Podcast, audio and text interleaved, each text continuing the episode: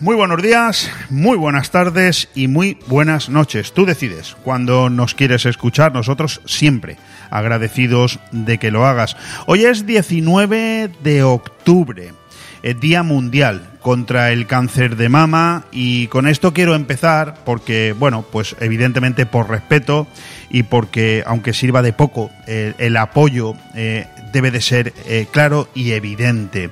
Como cada año, el 19 de octubre se celebra el Día Mundial contra el Cáncer de Mama para pues para concienciar a la población de la importancia de su detección y diagnóstico precoz, para seguir destacando el trascendental papel que juega la investigación en esta y en otras patologías oncológicas, así como para renovar el compromiso de toda la sociedad contra esta enfermedad de la que se diagnostican más de 30.000 casos cada año.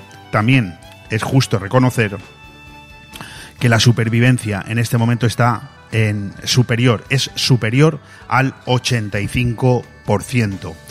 Dicho esto, y todavía con la resaca de la magnífica, déjame que lo diga, sí, sí, de la magnífica sesión de radio que tuvimos ayer aquí en este nuevo estudio de BOM Radio en la calle Ondulada de Benidorm con esa con el programa en general, pero sobre todo con esa tertulia que la tienes eh, colgada ahí en el Facebook de, de, de, de, BOM Radio, perdón, todavía me sale lo de Radio 4G, ¿eh?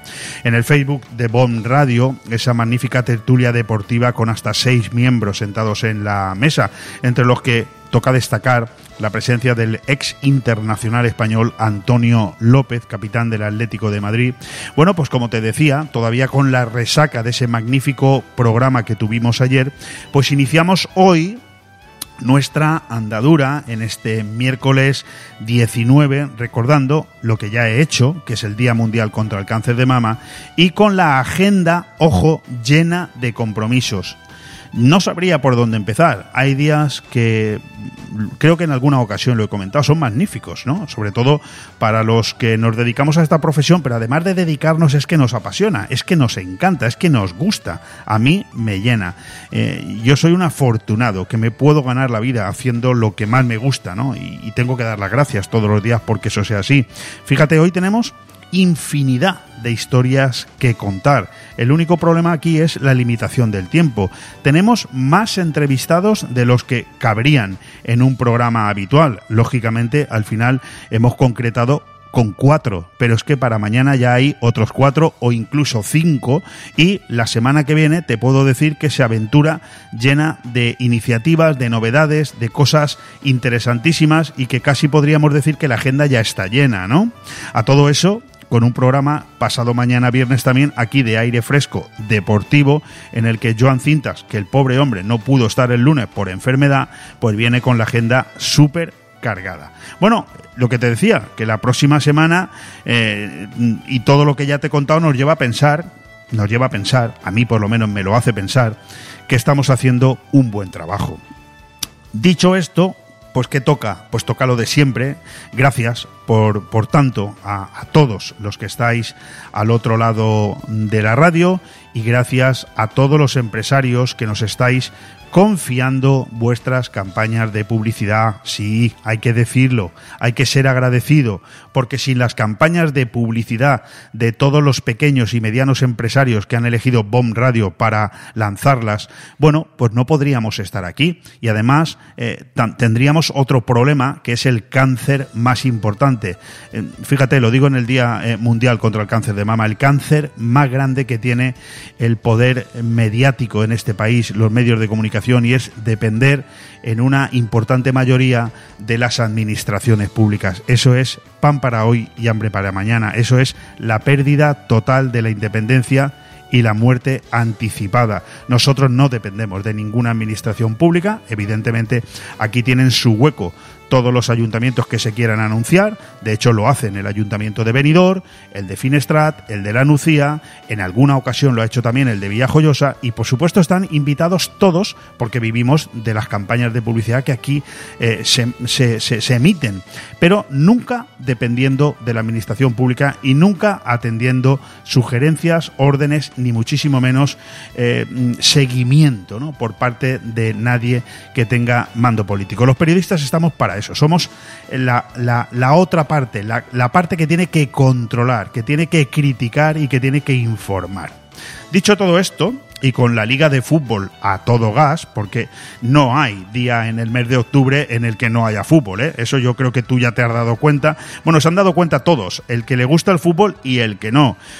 Que además es algo que sirve de bálsamo para que no pensemos eh, en muchas más cosas, ¿no? Uno está todo el día trabajando en lo suyo, y al final por la noche llega a casa, oye, y si le entretienen un poquito por la radio, por la tele, con algún partidito de fútbol, por los políticos, la clase política encantada para que se hable menos, ¿no? De la situación en general y de la situación a la que ellos nos abocan cada día. Fíjate, eh, solamente por hacerte un breve resumen, ¿no? De lo que podríamos decir que está ahí fuera eh, llamándonos la atención como, como temas principales en un mare magnum de información que solamente en resumen nos podría perfectamente llevar las dos horas. Pues fíjate, eh, Rusia sigue a lo suyo, ahora además atacando a eh, más de un millar de poblaciones en Ucrania. ¿Con qué objetivo?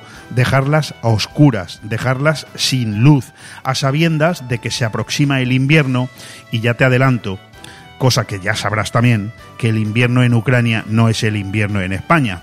Por lo tanto, pues eso, el ser humano sigue dando mucho asco, pero mucho, ¿eh? Mucha vergüenza, ¿eh? Es porque todos al final somos seres humanos, ¿eh?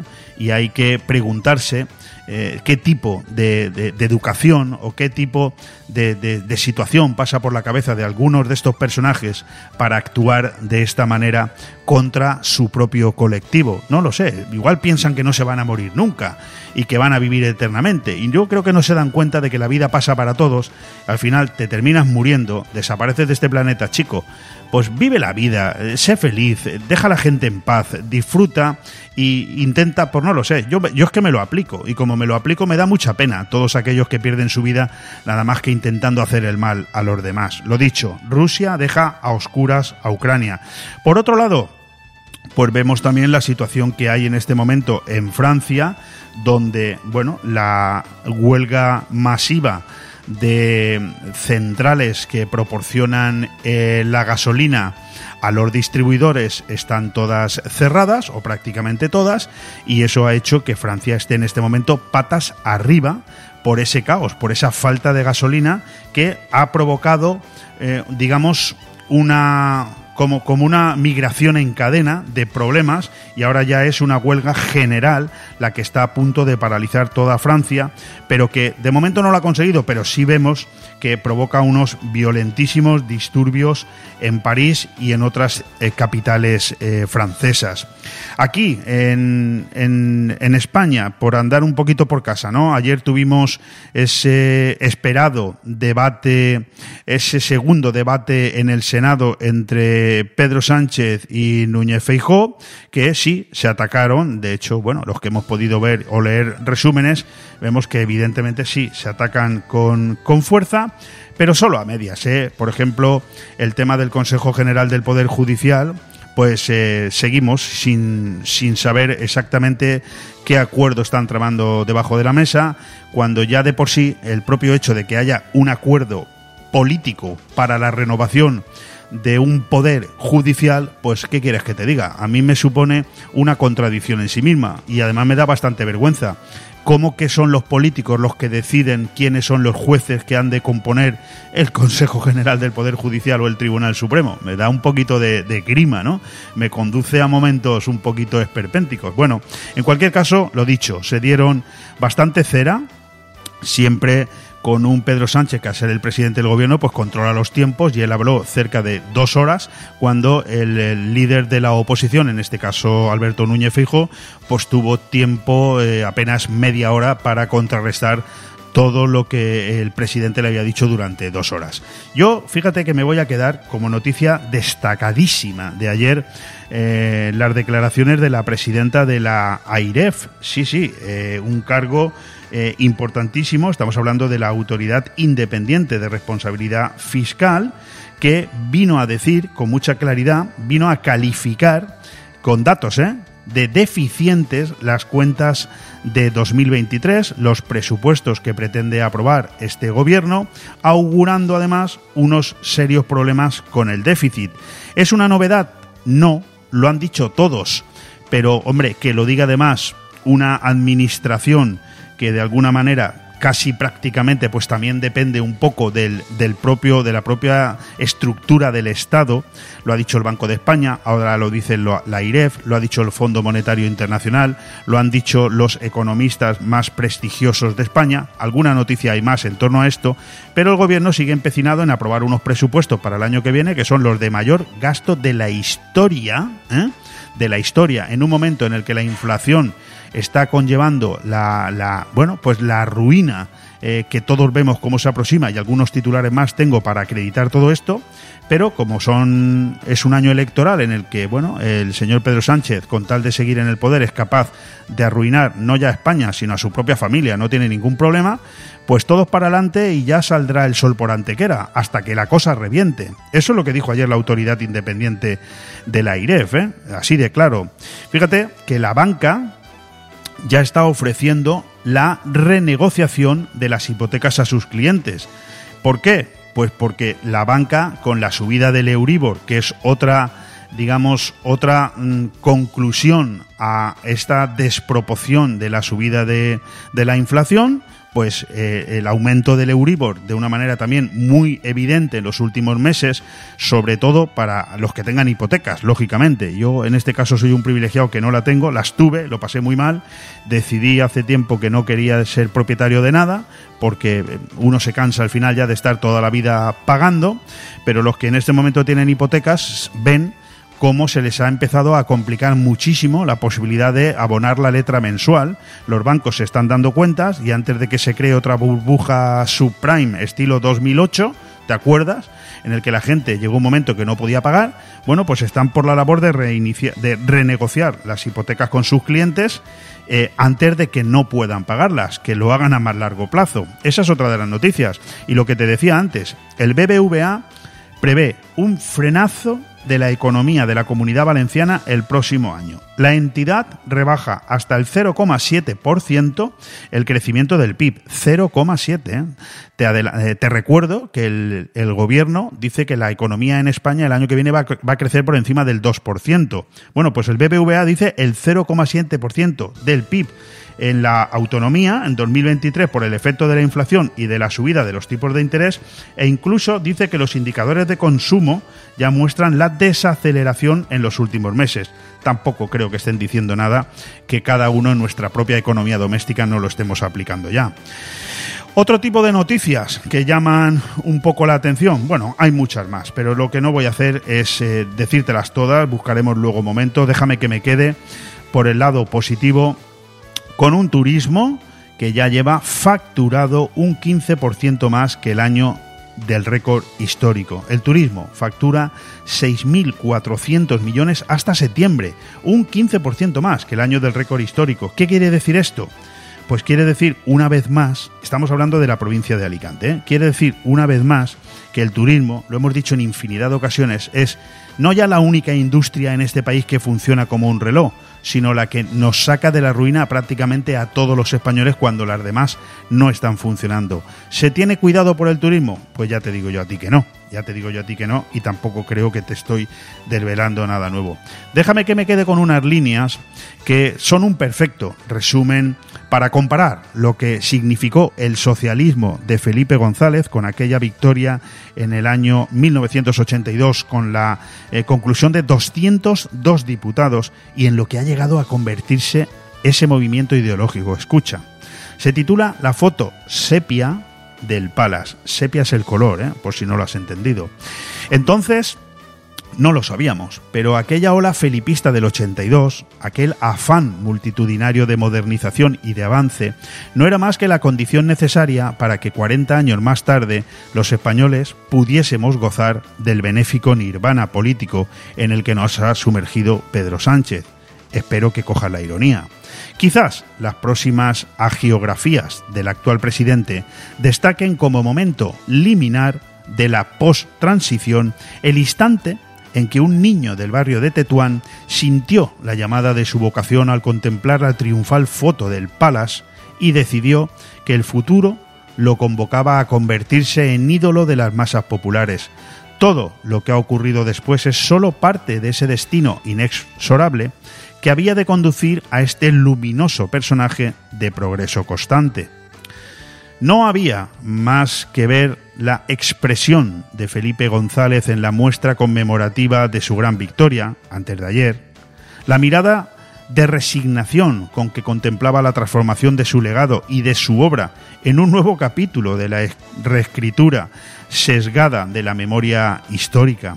Cuestión de militancia, de disciplina, de ese concepto de identidad tribal que impregna la vida partidista y la sitúa por encima de cualquier deriva, incluso del aprecio a la propia biografía, de sentido de lealtad a unas siglas por más que sus sucesores las hayan despojado de funciones participativas y convertido en una carcasa nominal, en una estructura vacía, en un mero andamiaje orgánico al servicio de un modelo de liderazgo populista. Como cualquiera que conozca un poco a Sánchez, el veterano exmandatario era plenamente consciente de que iba a usar esta efeméride como herramienta instrumental de una operación de rescate.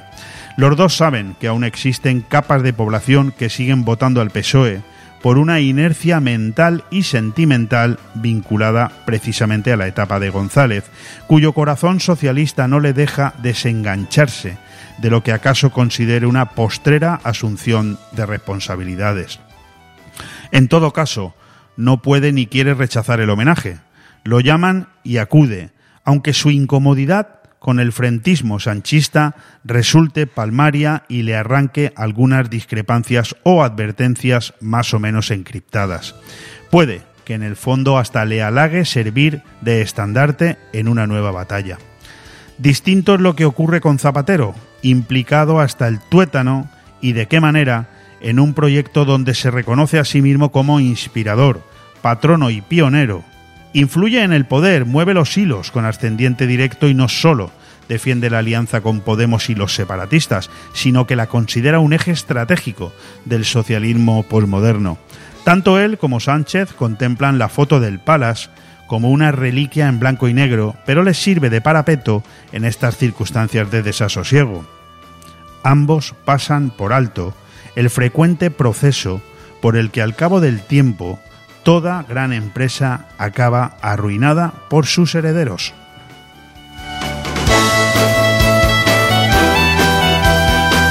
Aire fresco en Radio Benidorm todos los martes, miércoles y jueves de 12 a 2 de la tarde, Aire Fresco, el magazín de actualidad más completo de la comarca con entrevistas, noticias, opinión y entretenimiento en un aire fresco más renovado, más personal y más cercano de la mano de Leopoldo Bernabeu. Recuerda, todos los martes, miércoles y jueves desde las 12 del mediodía hasta las 2. También podrás escuchar Aire Fresco por las tardes en redifusión y los fines de semana un resumen con lo mejor del programa. BOM Radio Benidorm. Seguimos creciendo. Lola Herrera vuelve al auditorio de la Nucía con la obra de teatro Adictos. Que el propósito final para el que va... El sábado 29 de octubre a las 8 de la tarde, la auditorio de la Nucía acogerá la representación teatral de Adictos con la legendaria actriz Lola Herrera. Recuerda, el sábado 29 de octubre tienes una cita con el mejor teatro nacional y la actriz Lola Herrera en La Nucía. Por eso me, me sabe muy bien hacer esta función. Auditori de la Nucía, 15 anys fent cultura.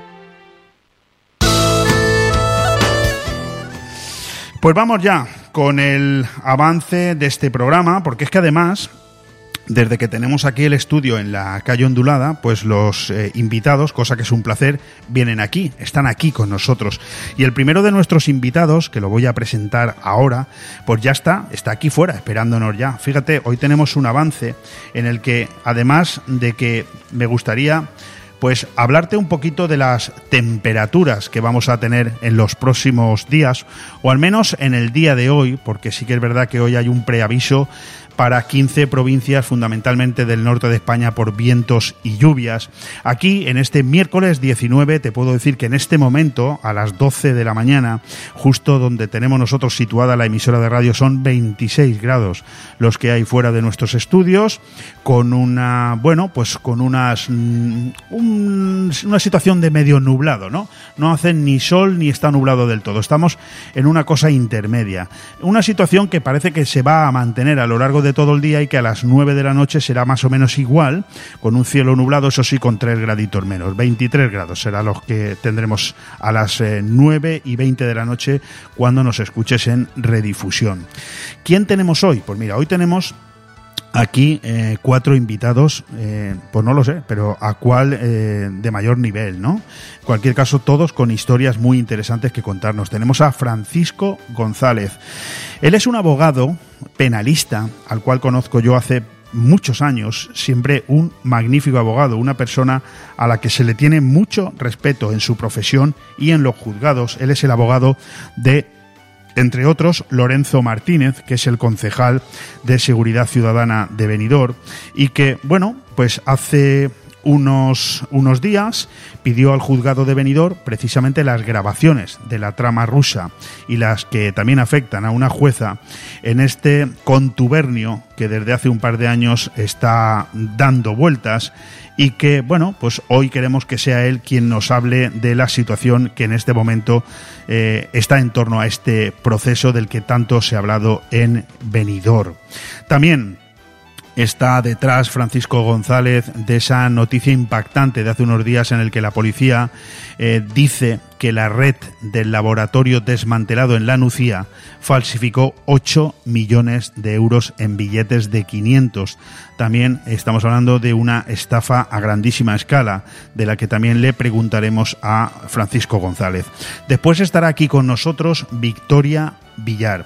Victoria la conoces sobradamente porque durante toda la temporada pasada ha estado colaborando con nosotros cada 15 días aquí en una en un espacio que llamábamos Reactiva tu empresa y en el que puntualmente te hablábamos de, de todas esas posibilidades que el gobierno pone en marcha, los diferentes gobiernos, eh, y que, bueno, mm, se trata de que estés atento para poder suscribirte a ellas y hacerte con esas posibilidades económicas.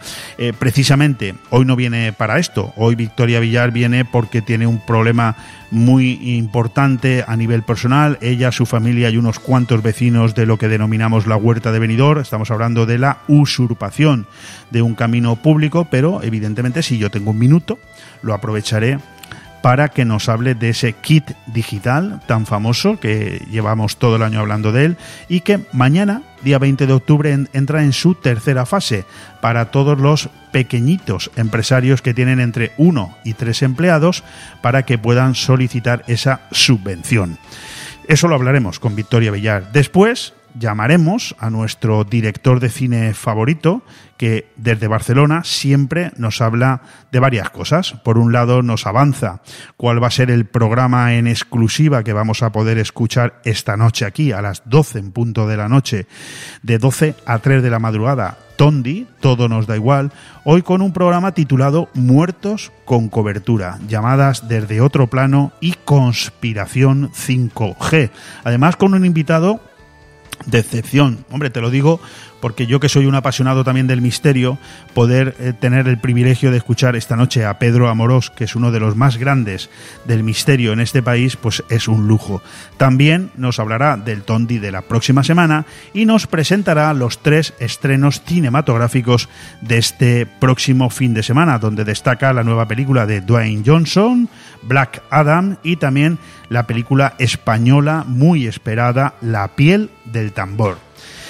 Iremos ya entrando en la recta final de este programa con Vive el Comercio de tu ciudad a las 13.30, eh, 10.30 de la noche, donde seguiremos hablando de la guía práctica para salvar una pequeña empresa en crisis, hoy avanzando con nuevos capítulos, y donde tendremos un invitado especial.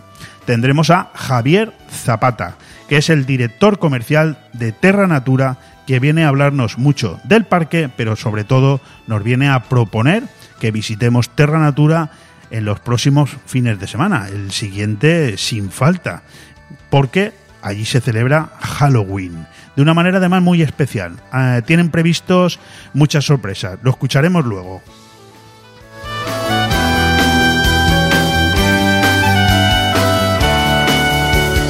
Bon Radio. Nos gusta que te guste. Necesito hablar contigo. Tengo que contarte algo. Tenemos que hablar. Sea lo que sea, díselo en Restaurante Juan Abril, porque no hay otro sitio igual donde todo sabe y sienta mejor, como nuestros arroces, carnes y pescados frescos de la bahía. Restaurante Juan Abril, Paséis del Mediterráneo 14, Altea. Reservas al 96 584 37 22. Restaurante Juan Abril, la cocina española de siempre, donde todo te va a saber mucho mejor. Desde RA Benidorm y la Concejalía de Playas del Ayuntamiento queremos aconsejar que para el mejor disfrute de nuestras playas se prevengan con protección y eviten las horas de mayor radiación solar entre las 12 del mediodía y las 4 de la tarde. Sigan los consejos del personal de salvamento y socorrismo, respeten el color de las banderas de las playas y nunca dejen solos a los niños. Ha sido un consejo de RA Benidorm Concesionaria de Playas y la Concejalía de Playas del Ayuntamiento de Benidorm. Si has tenido un golpe, no pasa nada. Ven a Taller Multimarca Eurorepar Pérez Pascual, tu taller de confianza en Benidorm y la Marina Baixa. Además, al reparar tu vehículo con nosotros podrás disfrutar de vehículo de cortesía sin coste. Y aún hay más. Durante este mes, en Taller Eurorepar Pérez Pascual, reparamos tu vehículo en 24 horas o gratis. Consulta las condiciones de esta promoción. Pérez Pascual Eurorepar, artesanos de la automoción. Visítanos en Avenida Alfonso Puchades 25, Benidorm. Porque son momentos para compartir, comparte felicidad. Chocolates Marcos Tonda. Comparte con tus clientes, empleados, con la familia y amigos sus exquisitos chocolates tradicionales y gourmets. O los nuevos lotes combinados con productos tradicionales. En Villajoyosa, partida Torres junto Rotonda del Puerto. Y en el centro de Benidorm, calle Alameda Blue, espacio gourmet Marcos Tonda. El prestigio de una marca garantiza la calidad. Chocolates Marcos Tonda. Momentos para compartir. Aire Fresco. Programa patrocinado por Hotel Meliá Benidorm, Fomento de Construcciones y Contratas, Exterior Plus y Actúa, Servicios y Medio Ambiente.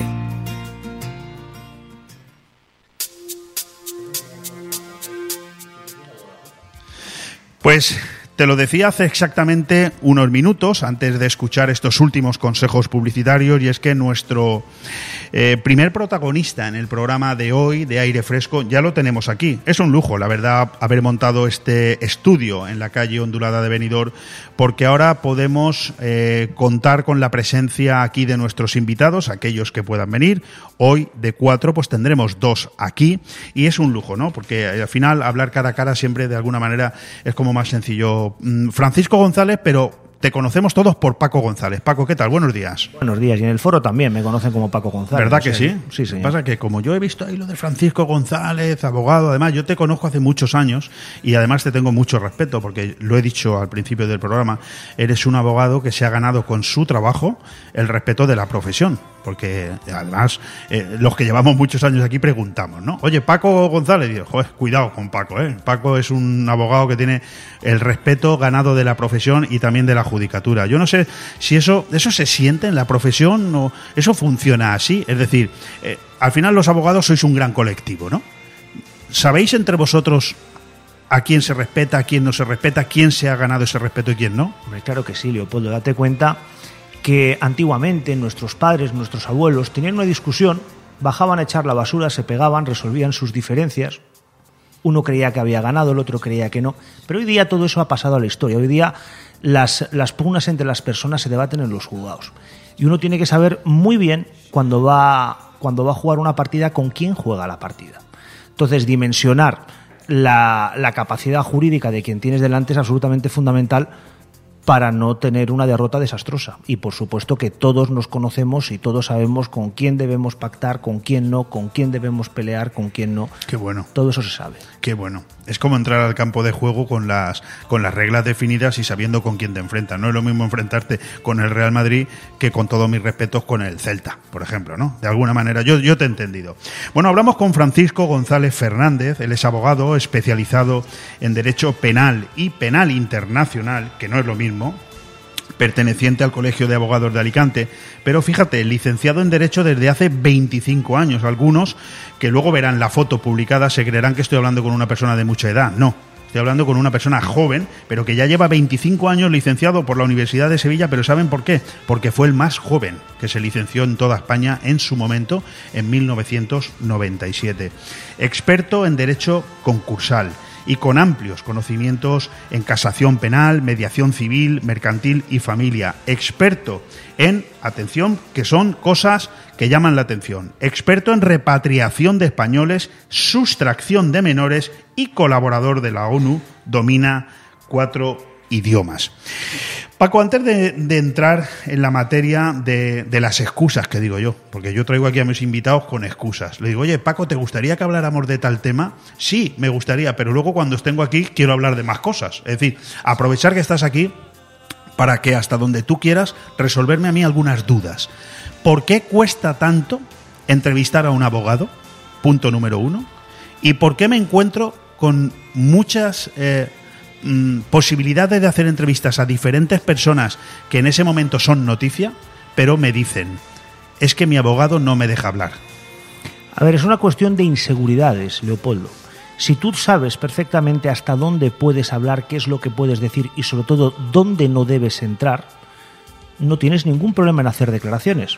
No tiene un abogado prohibido hablar. Eh, en absoluto, en absoluto. El único, la única prohibición que sí que existe a la hora de hablar, y en eso entraremos después, es cuando hay decretado judicialmente el secreto de sumario. Vale. Cuando hay un secreto de sumario, como uno de los asuntos que a lo mejor tratamos hoy vamos a pudiera existir, ahí sí que no se debe hablar. Sí que es verdad que existe una pugna jurídica entre lo que es el derecho a la información y el secreto de sumario y se pueden dar datos muy sucintos, muy concretos y y en cierta forma muy relevantes, porque lo que se pretende es no perjudicar el sentido de la investigación. Entonces, el derecho a la información cede en favor del secreto de sumario para facilitar, para propiciar que esa investigación llegue a buen fin. Pero no, habiendo secreto de sumario, no hay ningún problema en si los hechos tienen relevancia pública para que se hable de ellos. Y, y tú cómo catalogas, sé que hay diferentes escalas, pero ¿cómo catalogas que un abogado por sistema le diga a su, a su cliente no hables. Leopoldo, depende de la inteligencia del cliente. ¿Sí? ¿Seguro? Claro. Es que igual que eh, cuando tú vas a hacer una declaración ante un juez instructor, tú puedes eh, dosificar a tu propio cliente y decir que solamente responda a preguntas tuyas y que no responda a preguntas del juez o del fiscal o del abogado contrario porque no estás muy seguro de que el cliente vaya a saber responder lo que se le va a preguntar, si crees que el cliente se va a poner nervioso o se va a ver superado por la situación, a lo mejor es preferible que no haga declaraciones y hacer declaraciones institucionales que que el cliente en un momento dado con un, eh, con un entrevistador inteligente, avezado, pues en un momento dado diga algo que no le va a beneficiar para la defensa de sus intereses. Sí, o sea, eh, efectivamente, depende de la capacidad del propio cliente de decirle a su abogado, oye, escúchame, que yo sé hasta dónde puedo llegar y lo que puedo decir. No me digas que no hable porque eso de alguna manera también puede dar una impresión por el lado contrario. Puede presuponer que, uy, no quiere hablar porque tiene mucho que callar. Es que hay mucha gente que no entiende. A ver, aquí se habla mucho del derecho a la defensa. Todo el mundo tiene derecho a la defensa y se habla de la indefensión. Pero es que el derecho a la defensa, Leopoldo, tiene dos vertientes, la defensa letrada y la autodefensa quien mejor te va a ayudar a defender un asunto es tu propio cliente si va de la mano contigo. Hay determinadas cuestiones, determinados aspectos fácticos de las situaciones que se nos plantean a los letrados en los que necesariamente tú tienes que contar con tu cliente porque, se basan en, en hechos que tú no conoces. Entonces, la defensa tiene dos partes, dos vertientes, la defensa letrada y la autodefensa y la una no es más importante que la otra. Paco, me lo estoy empezando a pasar muy bien contigo, ¿eh? te lo aviso, porque conforme vas hablando a mí me salen más, más y más preguntas y quiero que veas que yo me lo he preparado, o sea que yo tengo dos folios llenos. ¿eh? Dispara. A ver, vamos por partes. Influye mucho, yo creo que estoy preguntando para mí, ¿eh? la audiencia disfruta, pero yo estoy preguntando para mi conocimiento. Influye mucho que delante de un juez el, eh, el implicado, el declarante, no declare las preguntas, o sea, se niegue a responder a las preguntas de, por ejemplo, como hizo ayer Neymar en Barcelona, se niegue a responder todo tipo de preguntas y solamente le responda a su abogado defensor, ¿eso influye en el veredicto? No debe. Además, eso lo dijo el Tribunal Europeo de Derechos Humanos en el caso Murray, que hablaba sobre la incidencia en las declaraciones del derecho, de la, de la utilización del derecho a no declarar. Mire usted, que yo no declare no quiere decir que esté admitiendo. Hombre, una persona como Neymar, que desde luego debe tener un equipo letrado de primer nivel, parece un tanto curioso que no pueda haber preparado suficientemente su declaración como para poder responder a las preguntas que le pueda formular o bien el instructor o bien el fiscal o bien cualquiera de las partes. Desde luego, en este caso, en el caso concreto de Neymar, me parece una Bueno, he puesto Neymar por poner un ejemplo, ¿no? Pero yo estaba pensando en mí, que yo, por ejemplo, cuando he tenido que ir a declarar a un juzgado, como siempre he ido con la conciencia muy tranquila, yo he respondido a todo el mundo. Es más, cuando el juez me pregunta, ¿y usted va a responder las preguntas de fulanito, menganito? Digo, por supuesto, yo voy a responder a todo el mundo, sin problema. Es una opción procesal, Leopoldo, es decir, ni beneficia ni favorece. Lo que yo siempre digo a mis clientes es que en todo caso, que es, una es un pequeño matiz. Más allá de decir que no quieren responder a las preguntas del letrado contrario del Ministerio Fiscal, lo que siempre les digo es nieguen los hechos. Hacer una negación expresa. Mire usted, los hechos de los que se me acusa no son ciertos y a partir de este momento solo declararé las preguntas de mi abogado. Pero yo he hecho una negativa expresa. Oye, Paco, ¿el cliente te miente mucho a ti? Siempre. ¿Al abogado? Siempre. Absolutamente siempre. Eres buenísimo. Claro, Eres siempre. buenísimo. El cliente- ¿Y tú lo sabes? ¿Lo, ¿Lo percibes? Es que, Leopoldo, si no fuera capaz de determinar cuando el cliente me engaña, probablemente no me querría contratar. Ya. Es decir, que el abogado muchas veces tiene que hacer de tripas corazón, tiene que defender a alguien a sabiendas de que posiblemente no le está diciendo la verdad o incluso es culpable, ¿no? De tripas corazón, no, porque defender no significa justificar. Vale. Defender, Muy bien explicado. claro, defender significa que yo le voy a, yo voy a, a- a propiciar que una persona tenga una aplicación escrupulosa de la ley. Ni un día más, ni un día menos de lo que le pueda corresponder. Hablamos de una pena de prisión, por ejemplo. Pero eso no significa que yo justifique lo que esta persona está haciendo. Correcto. Sí. No eres cómplice de lo que te está contando. Tú haces tu trabajo.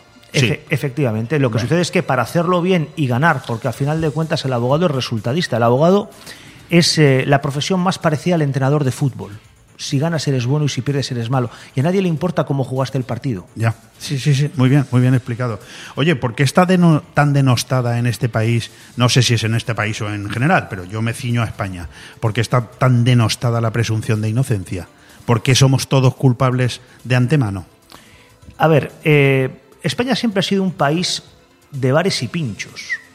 Y eso es algo que Sí, sí. sabemos todos. A nosotros nos gusta muchísimo hablar sobre cosas de las que no sabemos.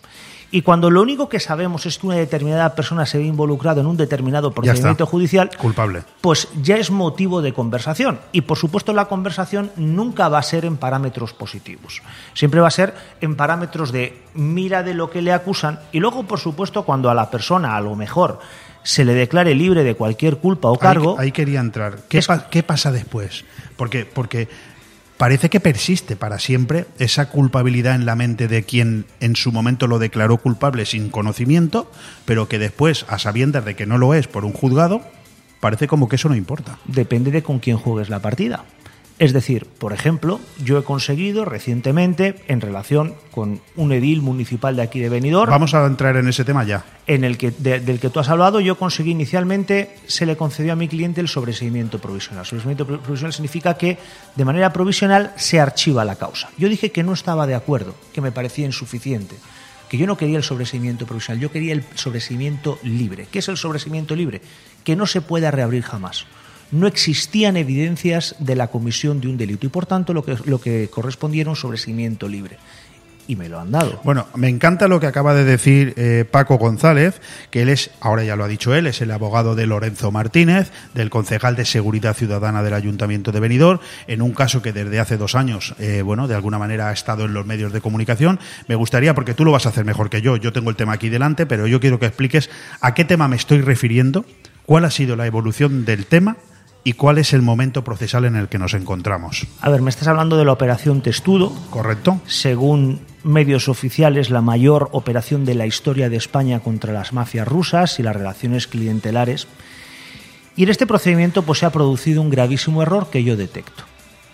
Hay un artículo en la ley de enjuiciamiento criminal que es el 324. Y ese artículo, ¿qué es lo que nos dice? Nos dice que el juez puede investigar, pero no puede investigar sin edie, no puede investigar todo el tiempo que, que quiera. Él tiene que investigar y tiene un plazo determinado para hacer esa investigación. Pasado ese plazo de investigación, si no se ha prorrogado antes del vencimiento del proceso de investigación, el, el juez tiene que determinar si con lo que tiene puede acusar o no puede acusar, pero no puede seguir investigando. Uno que se dedica a esto, pues estaba con el lápiz afilado esperando a que llegara la fecha. Y en cuanto llegó la fecha, presenté mi escrito manifestando que había concluido el plazo de instrucción. Y cuando había Eso, eso fue un fallo judicial, en toda regla, ¿no? fue un fallo judicial y un fallo también del Ministerio Fiscal y un fallo también de la acusación popular, porque en este, este asunto, en concreto la operación Testudo, se politizó y el Partido Socialista se personó como acusación popular. Es decir, cualquiera de los tres podría haberlo dicho. Y ninguno lo hizo. Es decir, me parece injusto en este Te- te- caso. te- perdona que te interrumpa. ¿Te da una sensación de que todo aquello tuvo una motivación, como tú dices, tan política que pasado el suflé mediático ya no interesaba la causa? Lo del Partido Socialista lo tengo clarísimo, es decir, no tengo, no, no, no alcanzo a entender para qué un partido de ámbito nacional se, se persona como acusación popular en un procedimiento de este tipo. Yo tengo alguna experiencia también, ¿eh? personal. ¿eh? Entonces, eh, no, no, no veo ningún otro sentido cuando estaba además la Fiscalía Anticorrupción de Madrid.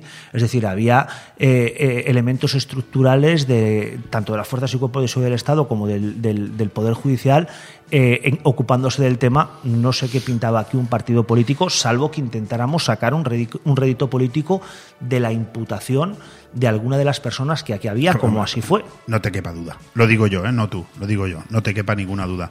Un abogado pide al juzgado de Benidorm las grabaciones de la trama rusa y las que afectan a una jueza. Ese abogado eres tú, porque te das cuenta de lo que acabas de comentar y le dices al juzgado, oiga, eh, esto hay que, eh, el sobreseimiento libre que yo he solicitado es el que hay que aplicar a mi, a mi eh, defendido.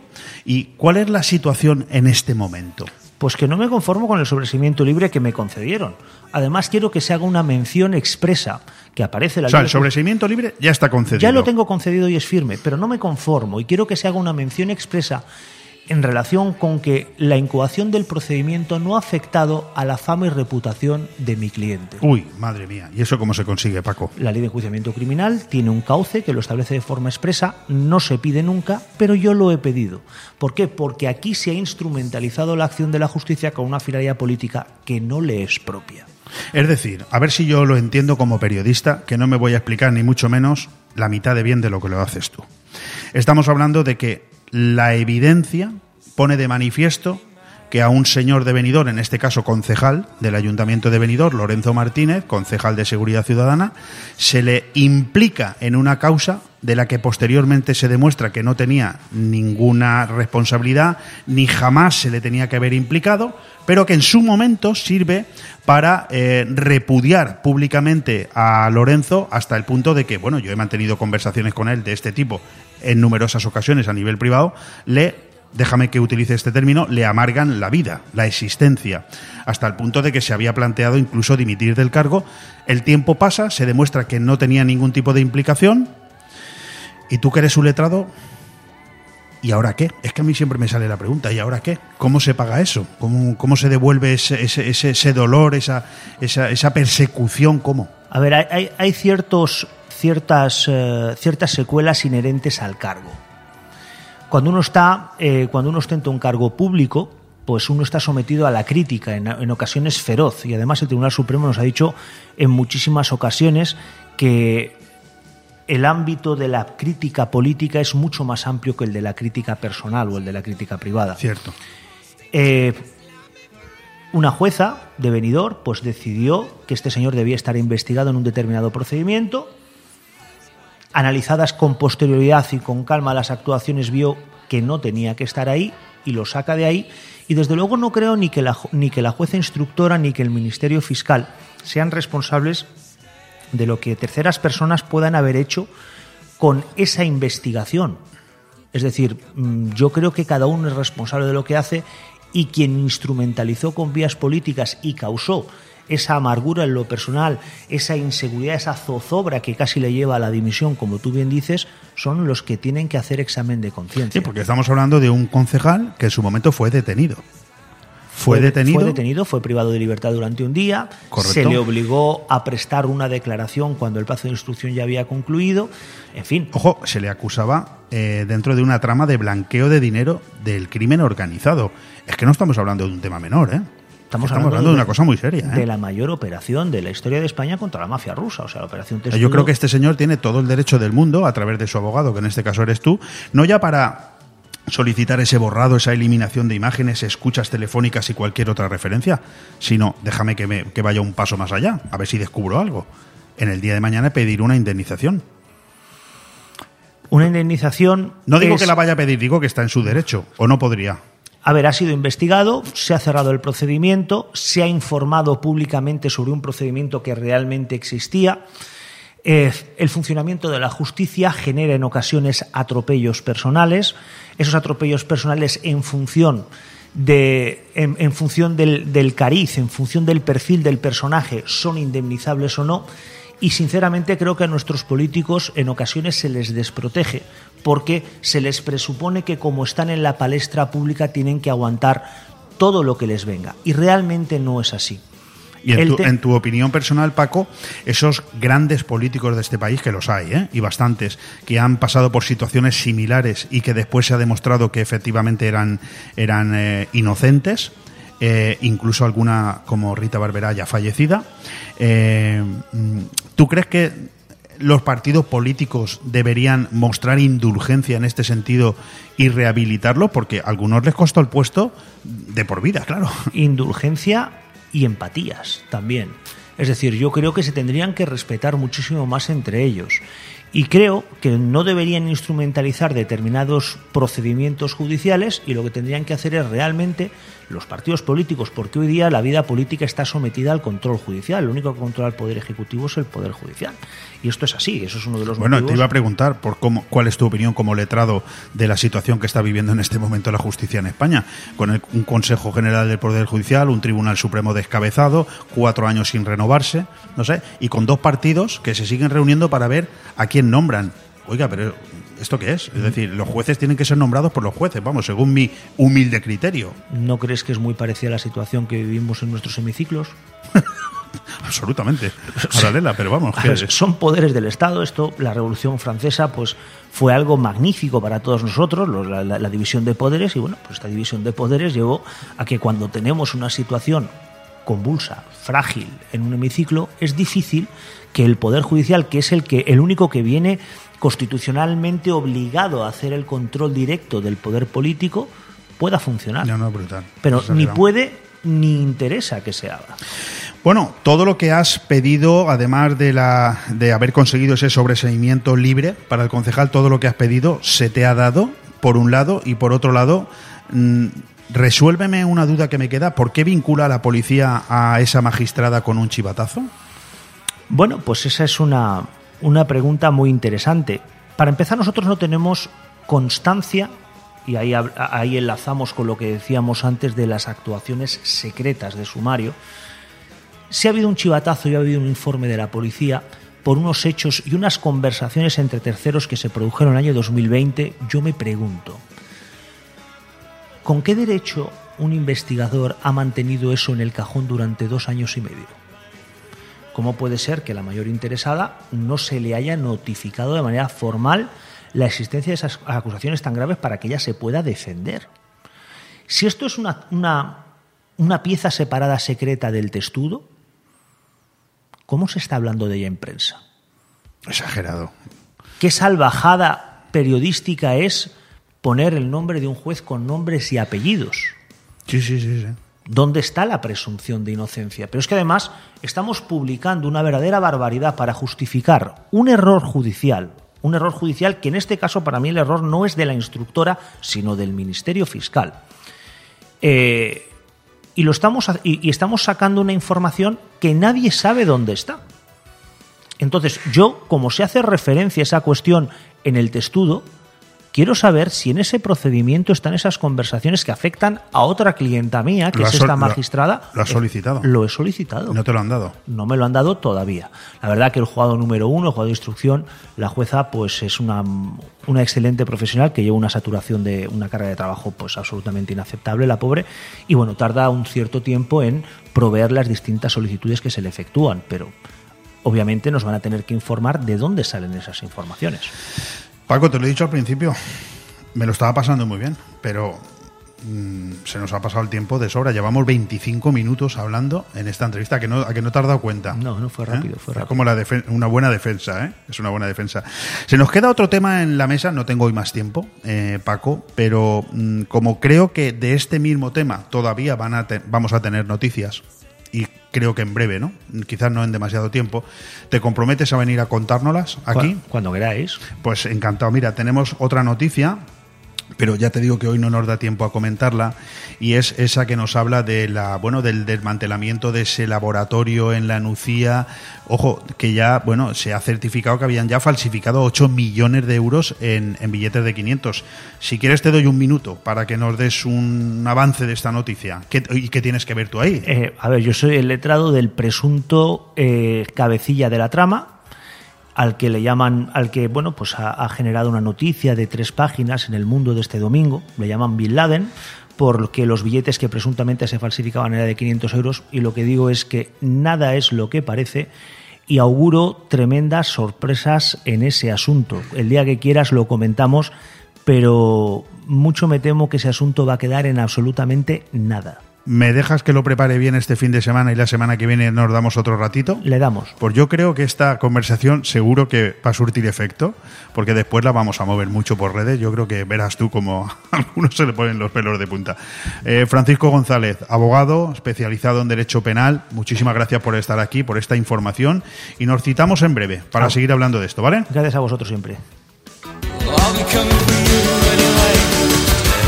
Bon Radio.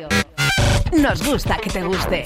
El cambio climático es un reto global que afecta especialmente a la comunidad valenciana. Afortunadamente, su ciudadanía, empresas e instituciones han decidido ponerse en movimiento, adoptar los compromisos necesarios para generar un clima de responsabilidad compartida capaz de inspirar a millones. Descubre cómo en climasparaelcambio.es, una iniciativa de Hidracua y sus empresas participadas. Con el frío no se juega. Y como decían en aquella serie, Y en invierno debemos protegernos. y por eso en Benicolchón nos anticipamos. Por la compra de tu colchón de la gama de ensacados, te regalamos un nórdico bicolor reversible de primera marca y una almohada visco para hacer tu sueño realidad. No lo dudes y ven a Benicolchón. Financiación a tu medida, transporte y montaje gratuito con entrega inmediata. Benicolchón en Villajoyosa, Benidorm y en carretera Benidorm Altea junto al cruce del Albir. Infórmate en benicolchón.com.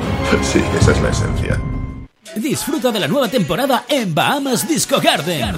Abrimos todos los días de 8 a 8 con nuestras ofertas de 2x1 hasta las 10 de la noche. No te olvides del chupito de cortesía que ofrecemos como bienvenida, con la mejor música de nuestros DJs Roland Fernández, DJ Duco y DJ Munir. Ah, y este año tenemos algo muy especial para todos vosotros. Y vosotras, todos y todas. La nueva zona VIP con ofertas en botellas, gogos y más sorpresas que tendrás que venir a descubrir. Y recuerda que a partir de las 4 el mejor reggaetón para que nos acompañes todas las noches de este verano. Recuerda, Bahamas Disco Garden Benidorm. Elmundofinanciero.com. Más de 75 años ofreciendo la información económica y financiera más solvente. Hotel Meliá Benidorm, un paraíso tropical en la ciudad de los rascacielos. El Hotel Meliá Benidorm recoge la esencia dinámica y alegre de este destino de vacaciones por excelencia, creando un rincón tropical en plena Costa Blanca. Además del perfecto destino de vacaciones, es un excelente hotel de negocios, celebraciones y eventos. Ven a visitarnos y descubre nuestro exclusivo y selecto concepto de level lleno de comodidades, o déjate mimar por nuestras especialistas en nuestro Wellness Center con los más innovadores tratamientos de belleza y masajes. Hotel Meliá Benidorm. Aire Fresco, programa patrocinado por Hotel Meliá Benidorm, Fomento de Construcciones y Contratas, Exterior Plus y Actúa, Servicios y Medio Ambiente.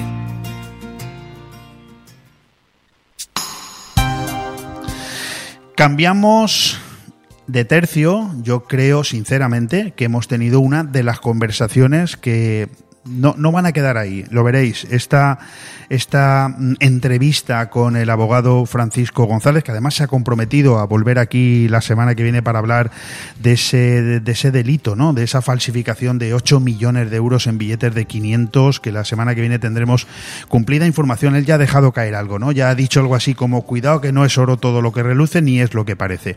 Pero fíjate que ahora vamos a entrar en un tema que obviamente puede parecer un tema no tan complejo, no afecta a la imagen pública de un concejal, en este caso como Lorenzo Martínez de Seguridad Ciudadana, pero sí afecta a un caso de esos de indefensión que termina poniéndole a uno mm, de muy mala leche, con perdón de la expresión, porque eh, estas cosas cuando le pasan a uno, se, es cuando realmente empieza a ver si a su alrededor está en una sociedad civil o está directamente en la selva, ¿no? En la selva, desprotegido, y te das cuenta de que toda una vida eh, se te puede ir al traste por, por la falta de compromiso de otras personas, de otras administraciones. Además, la persona que tengo delante mía, acércate el micro, todo lo que puedas, lo puedes coger y acercártelo, eh, es Victoria Villar. La, conocéis todos porque ella durante toda la temporada pasada ha estado aquí con una colaboración que llamábamos Reactiva tu empresa, en la que hablábamos de, subvenciones y aportábamos muchas soluciones a mucha gente. Bueno, Victoria Villar, hoy eh, no he querido que entrara por teléfono, le he pedido por favor que viniera aquí porque Victoria Villar está sufriendo, ella y su familia, una situación absolutamente irracional, pero irracional desde la A hasta la Z. Y lo que le voy a pedir es que vayamos por partes para que tú la entiendas. Estamos hablando de un conflicto vecinal que termina derivando en una completa insensatez. Además sucede aquí al lado, ¿eh? en lo que todos conocemos como la huerta de Benidorm, que parece que es muy interesante hablar de ella cuando nos conviene, pero que cuando no nos conviene parece como que no existe. Parece parece un caso de la antigua España profunda, como, como algo que eso no puede ser posible que esté pasando y tú lo vas a escuchar y verás cómo sí que está pasando. Estamos hablando de un camino público que alguien se apropia de él, intenta vallarlo, cerrarlo e impedir con ello el tránsito de hasta 10 vecinos hacia sus propias casas, sus casas, por cierto, de toda la vida, con más de 70 años de antigüedad, incluyendo, ojo, a dos minusválidos para los que, si eso se llevara a cabo, ni siquiera la ambulancia podría pasar a recogerlos. Estamos hablando de una usurpación de camino público. Hablemos con claridad. Victoria, ¿cómo estás? Pues bueno, estoy, estoy, como tú bien dices, sufriendo sufriendo mucho y muy, muy ocupada con el tema de, que, de mi familia, porque esto, pues como tú bien dices, responde a la España más profunda. Yo, te quería hacer una pregunta. tiene un, 5% de borde, mm. ¿eh? pero un 95% de cariño. ¿eh? Una persona como tú, Victoria Villar, mm. que lo has sido todo en venidor, que te has dejado la vida por algún que otro proyecto político, que has estado defendiendo a más de uno de los que luego ha sido mucho gracias a que otros trabajaron mucho por eso, eh, tienes que sentir una indefensión profunda que a veces te darían ganas seguramente de coger algo y estamparlo contra la pared. ¿eh? Bueno, estoy muy muy indignada es la, es la palabra, pero vamos, eso es un tema ya sí, sé, que es un tema, sí. Personal que, que me afecta y me ha, me ha dolido mucho porque sí que es cierto que he estado 30 años más de 30 años. Mm, Secretaria General del Partido Popular, hay que decirlo, ¿eh? Cuidado, ¿eh? Sí, con mucha, con mucha ilusión, con mucha ilusión por mi partido, por mi gente. Y ahora mismo me siento, pues, que no. no sola. sola, me siento sola y que ni siquiera, pues, en un momento dado me cogieron un teléfono para decir, oye, ¿qué te está pasando? Porque si me hubieran cogido ese teléfono eh, y ese mensaje que me lo dejaban en leído, pues igual no os hubiera llegado a esta situación y hubiera entendido la repercusión que esto tenía. Vamos a explicar el caso, Victoria. Em, ¿De qué estamos hablando? Concretamente, eh, pon a los oyentes en antecedente. ¿De qué estamos hablando? Pues estamos hablando de un litigio que tiene ya casi, más, casi una década, en concreto unos ocho años, eh, que viene como consecuencia pues, de lo que pasa en, en las huertas, en las fincas. A todo el mundo pues tiene menos metros de las escrituras, no coincide el catastro. Lo, lo sé por mis propios padres, eh, así es. Entonces, pues bueno, este señor, que es el, no voy a decir nombres, pero es Carrer Casa del Peix número 13, yo soy Carrer, Carrer Casa del Peix número 15, eh, estoy enfrente. O sea, tu vecino. Mi vecino. Yo tengo 8.000 metros cuadrados de finca, ahí hay varias, varias viviendas y él tiene pues un chalet de 1.300 y pico metros ¿Dónde está, cuadrados. ¿De qué zona estamos hablando? Estamos habla- hablando del Carrer Casa del Peix, carpintería de Micalet, Pacabay. Sí, vale. en uno de sus en uno de sus tramos cerca tiene del dos tramos. Armanello, ¿no? sí está cerca del Armanello paralelo a la, a la cueva A la cueva, correcto, vale. La zona de la cueva, la zona de la rocería La Marina también. muy bien es una es un- una, una paralela a la rocería La Marina pero que es una calle que no, no tiene salida por ¿Y eso la gente no la conoce ¿Qué te está pasando a ti y a tu familia? Pues ya te comento, eh, después de- de 10 años, pues este señor eh, puso una demanda, como que le faltaban metros, un interdicto de dominio que se llama, y efectivamente pues le faltarían metros, y yo no discuto lo contrario. Y los metros que le faltaban seguramente, no, son, no seguramente, son los de la acequia, porque la acequia normalmente nadie la quería cuidar y decían, yo me hago el chalet, que se hizo el chalet después de estar mi finca, hace 60 años o 50, y retranqueó su valla y dejó la acequia eh, al descubierto para que se mantuviera mm, bueno, el sequiero y había una puerta, pequeña puerta allí que pasaban y cuidaban la acequia. Eh, sorprendentemente, me entra esta demanda y yo, mm, que siempre me ocupo de los temas de mi familia, pues sinceramente me confié, lo vi Sí, te- irrisorio. te- de- exactamente. Tú tuviste una demanda que dijiste esto no puede ser, esto es una locura.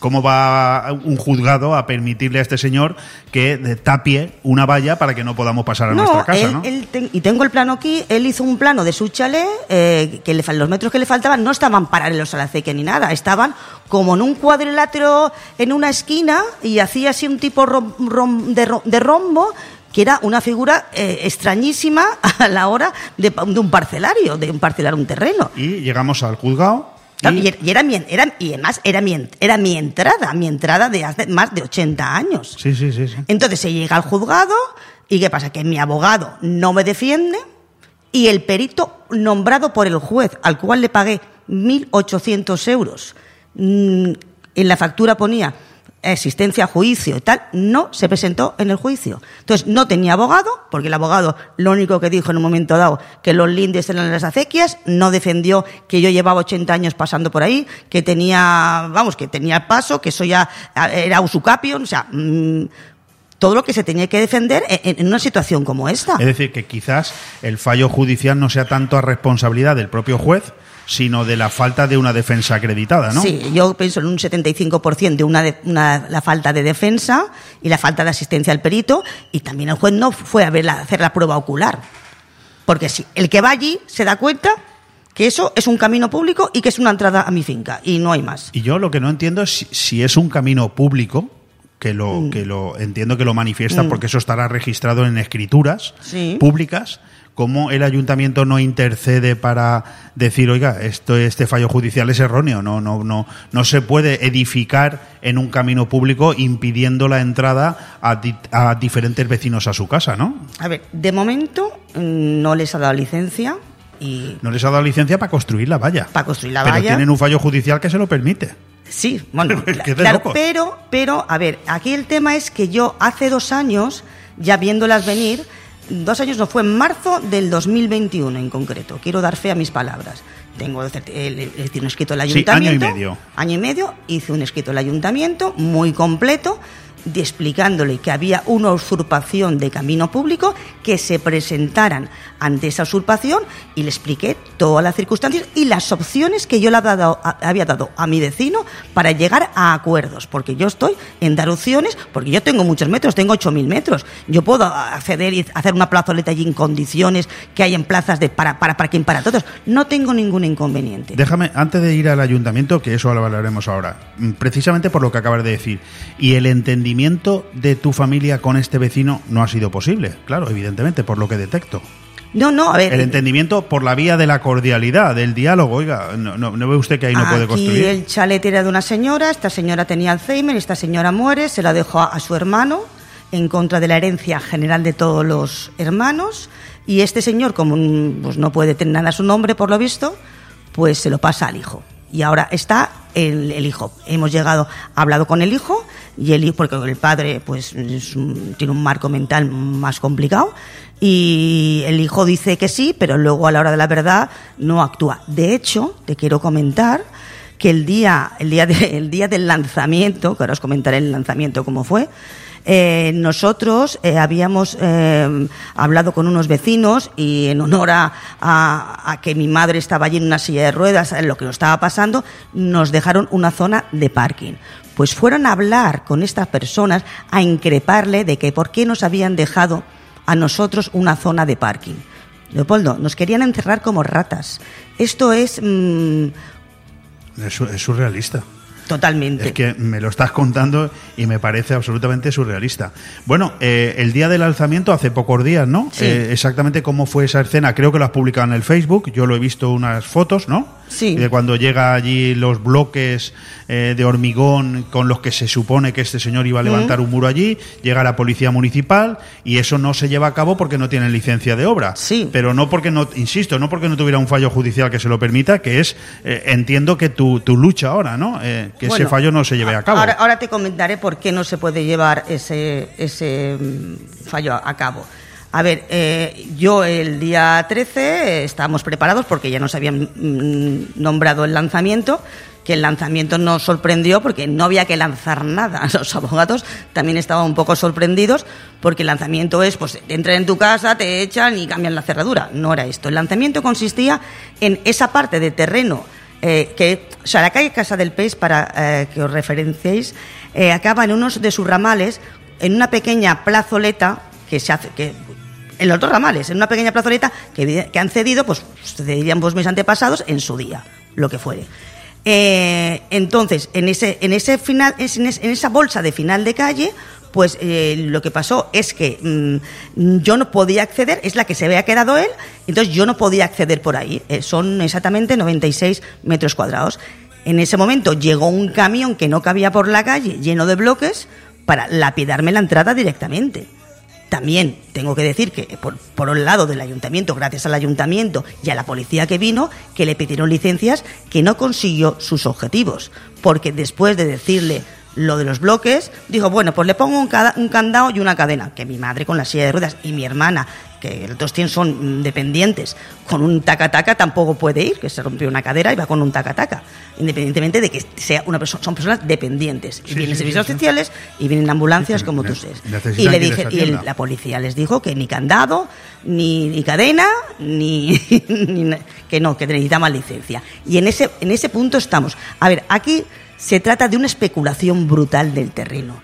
Y en definitiva, a mí lo que me ha pedido en esa negociación es un dinero que ni en primera línea de playa que supera el 2.000 por mil el precio del valor del metro cuadrado del Armanello. Yo o sea, no sé. para que tú le compres ese- esa parte de Son terreno. 15 metros, de, me- 15 metros de, de entrada, 15 metros de giro de coche que necesito, que es camino público o parte de camino público. Yo quiero hacer y honor que a la verdad. pide un dinero para no... Me pide un dinero que supera el metro cuadrado de playa. Cuando evidentemente, cuando si voy a pedir una servidumbre de paso, el juez va a hacer una, una, un valoración tasada entre 30 y 50 euros, que es lo que vale allí el metro cuadrado de la zona, y tengo información de tres peritos. Bueno, es increíble.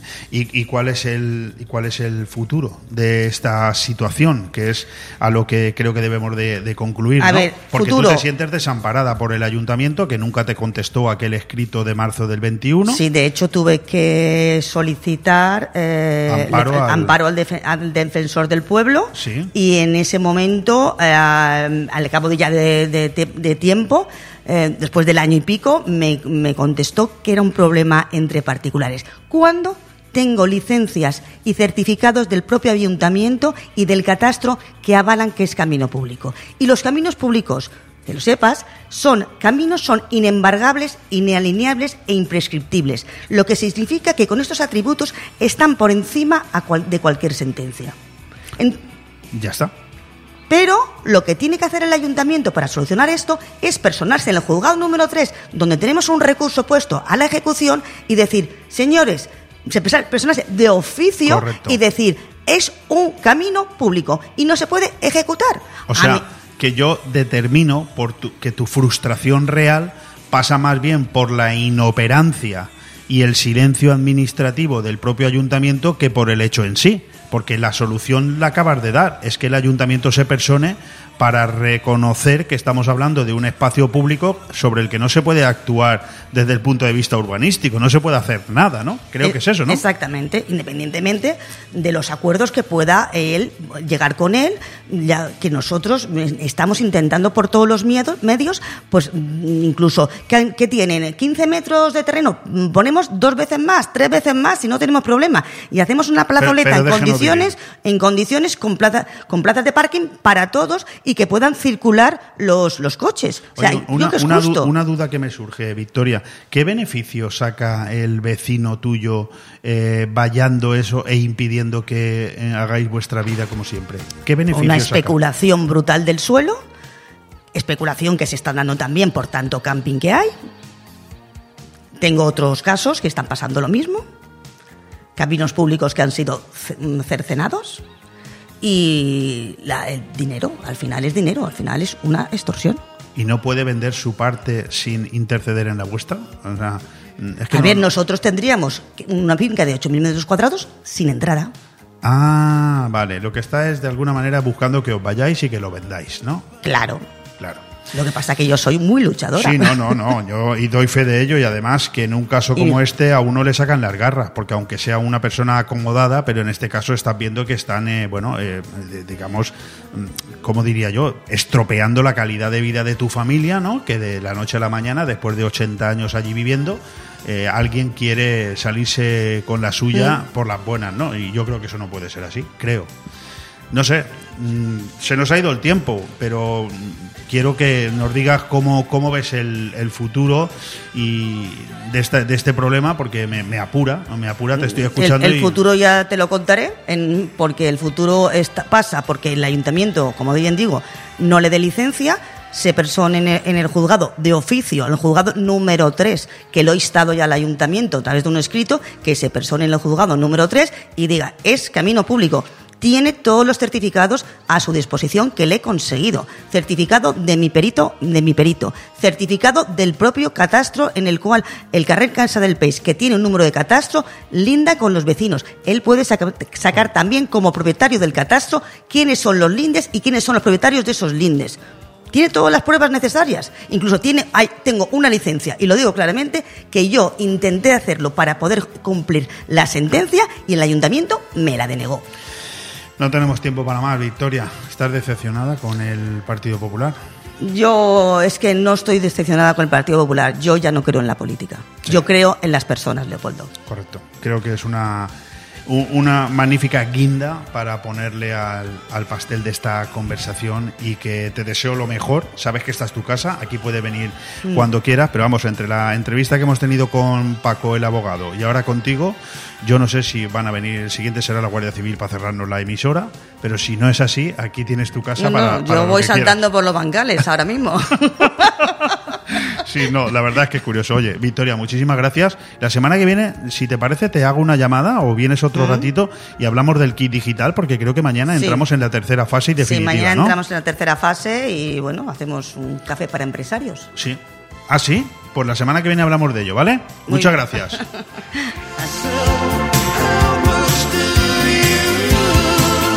Bon Radio. Nos gusta que te guste. Para gozar los aromas y el sabor del Mediterráneo en la Costa Blanca, Restaurante Club Náutico Marina Greenwich. Los menús de pescado, marisco y arroces elaborados por el chef Alberto Durá te sabrán a gloria. Y no dejes de probar los deliciosos cócteles en nuestra magnífica terraza abierta desde las 7 de la tarde, rodeado de un entorno espectacular con vistas a la bahía. Restaurante Club Náutico Marina Greenwich. Información y reservas al 673 75 89 17. En el puerto deportivo Campomanes, Restaurante Club Náutico Marina Greenwich. Cuando decides que quieres comprar o vender una vivienda, suelen surgir muchas dudas, cuestiones que en ocasiones necesitan de profesionales. Si quieres comprar o vender una vivienda, confía en profesionales con muchos años de experiencia. Confía en Grupo Rojisa. Con oficinas en Benidorm y Callosa, contacte con nosotros en el 672 20 26 36 o visita nuestro portal inmobiliario www.rojisa.com. Grupo Rojisa. Estamos para ayudarte. Allá donde mires, arriba o abajo, Grupo Pecal lo tiene en y pintado. Y nunca mejor dicho, ahora las paredes y suelo de tu garaje relucirán como nunca. Además de realizar pavimentos industriales y deportivos, impermeabilización y rehabilitación de superficies y fachadas, el mundo de la pintura no tiene secretos para nosotros.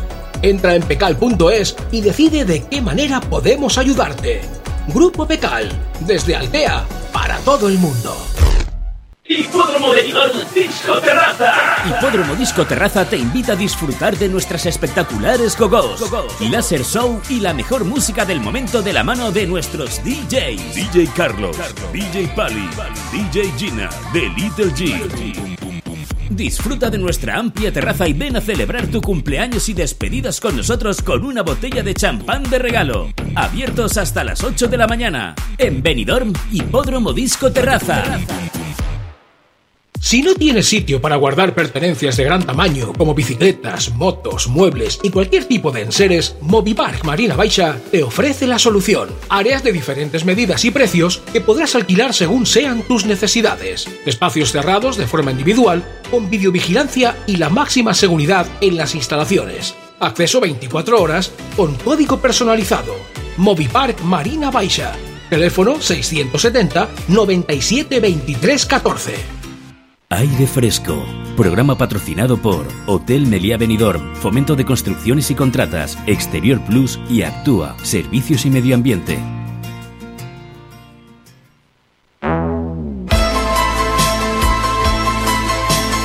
Tondi, el rincón del cine.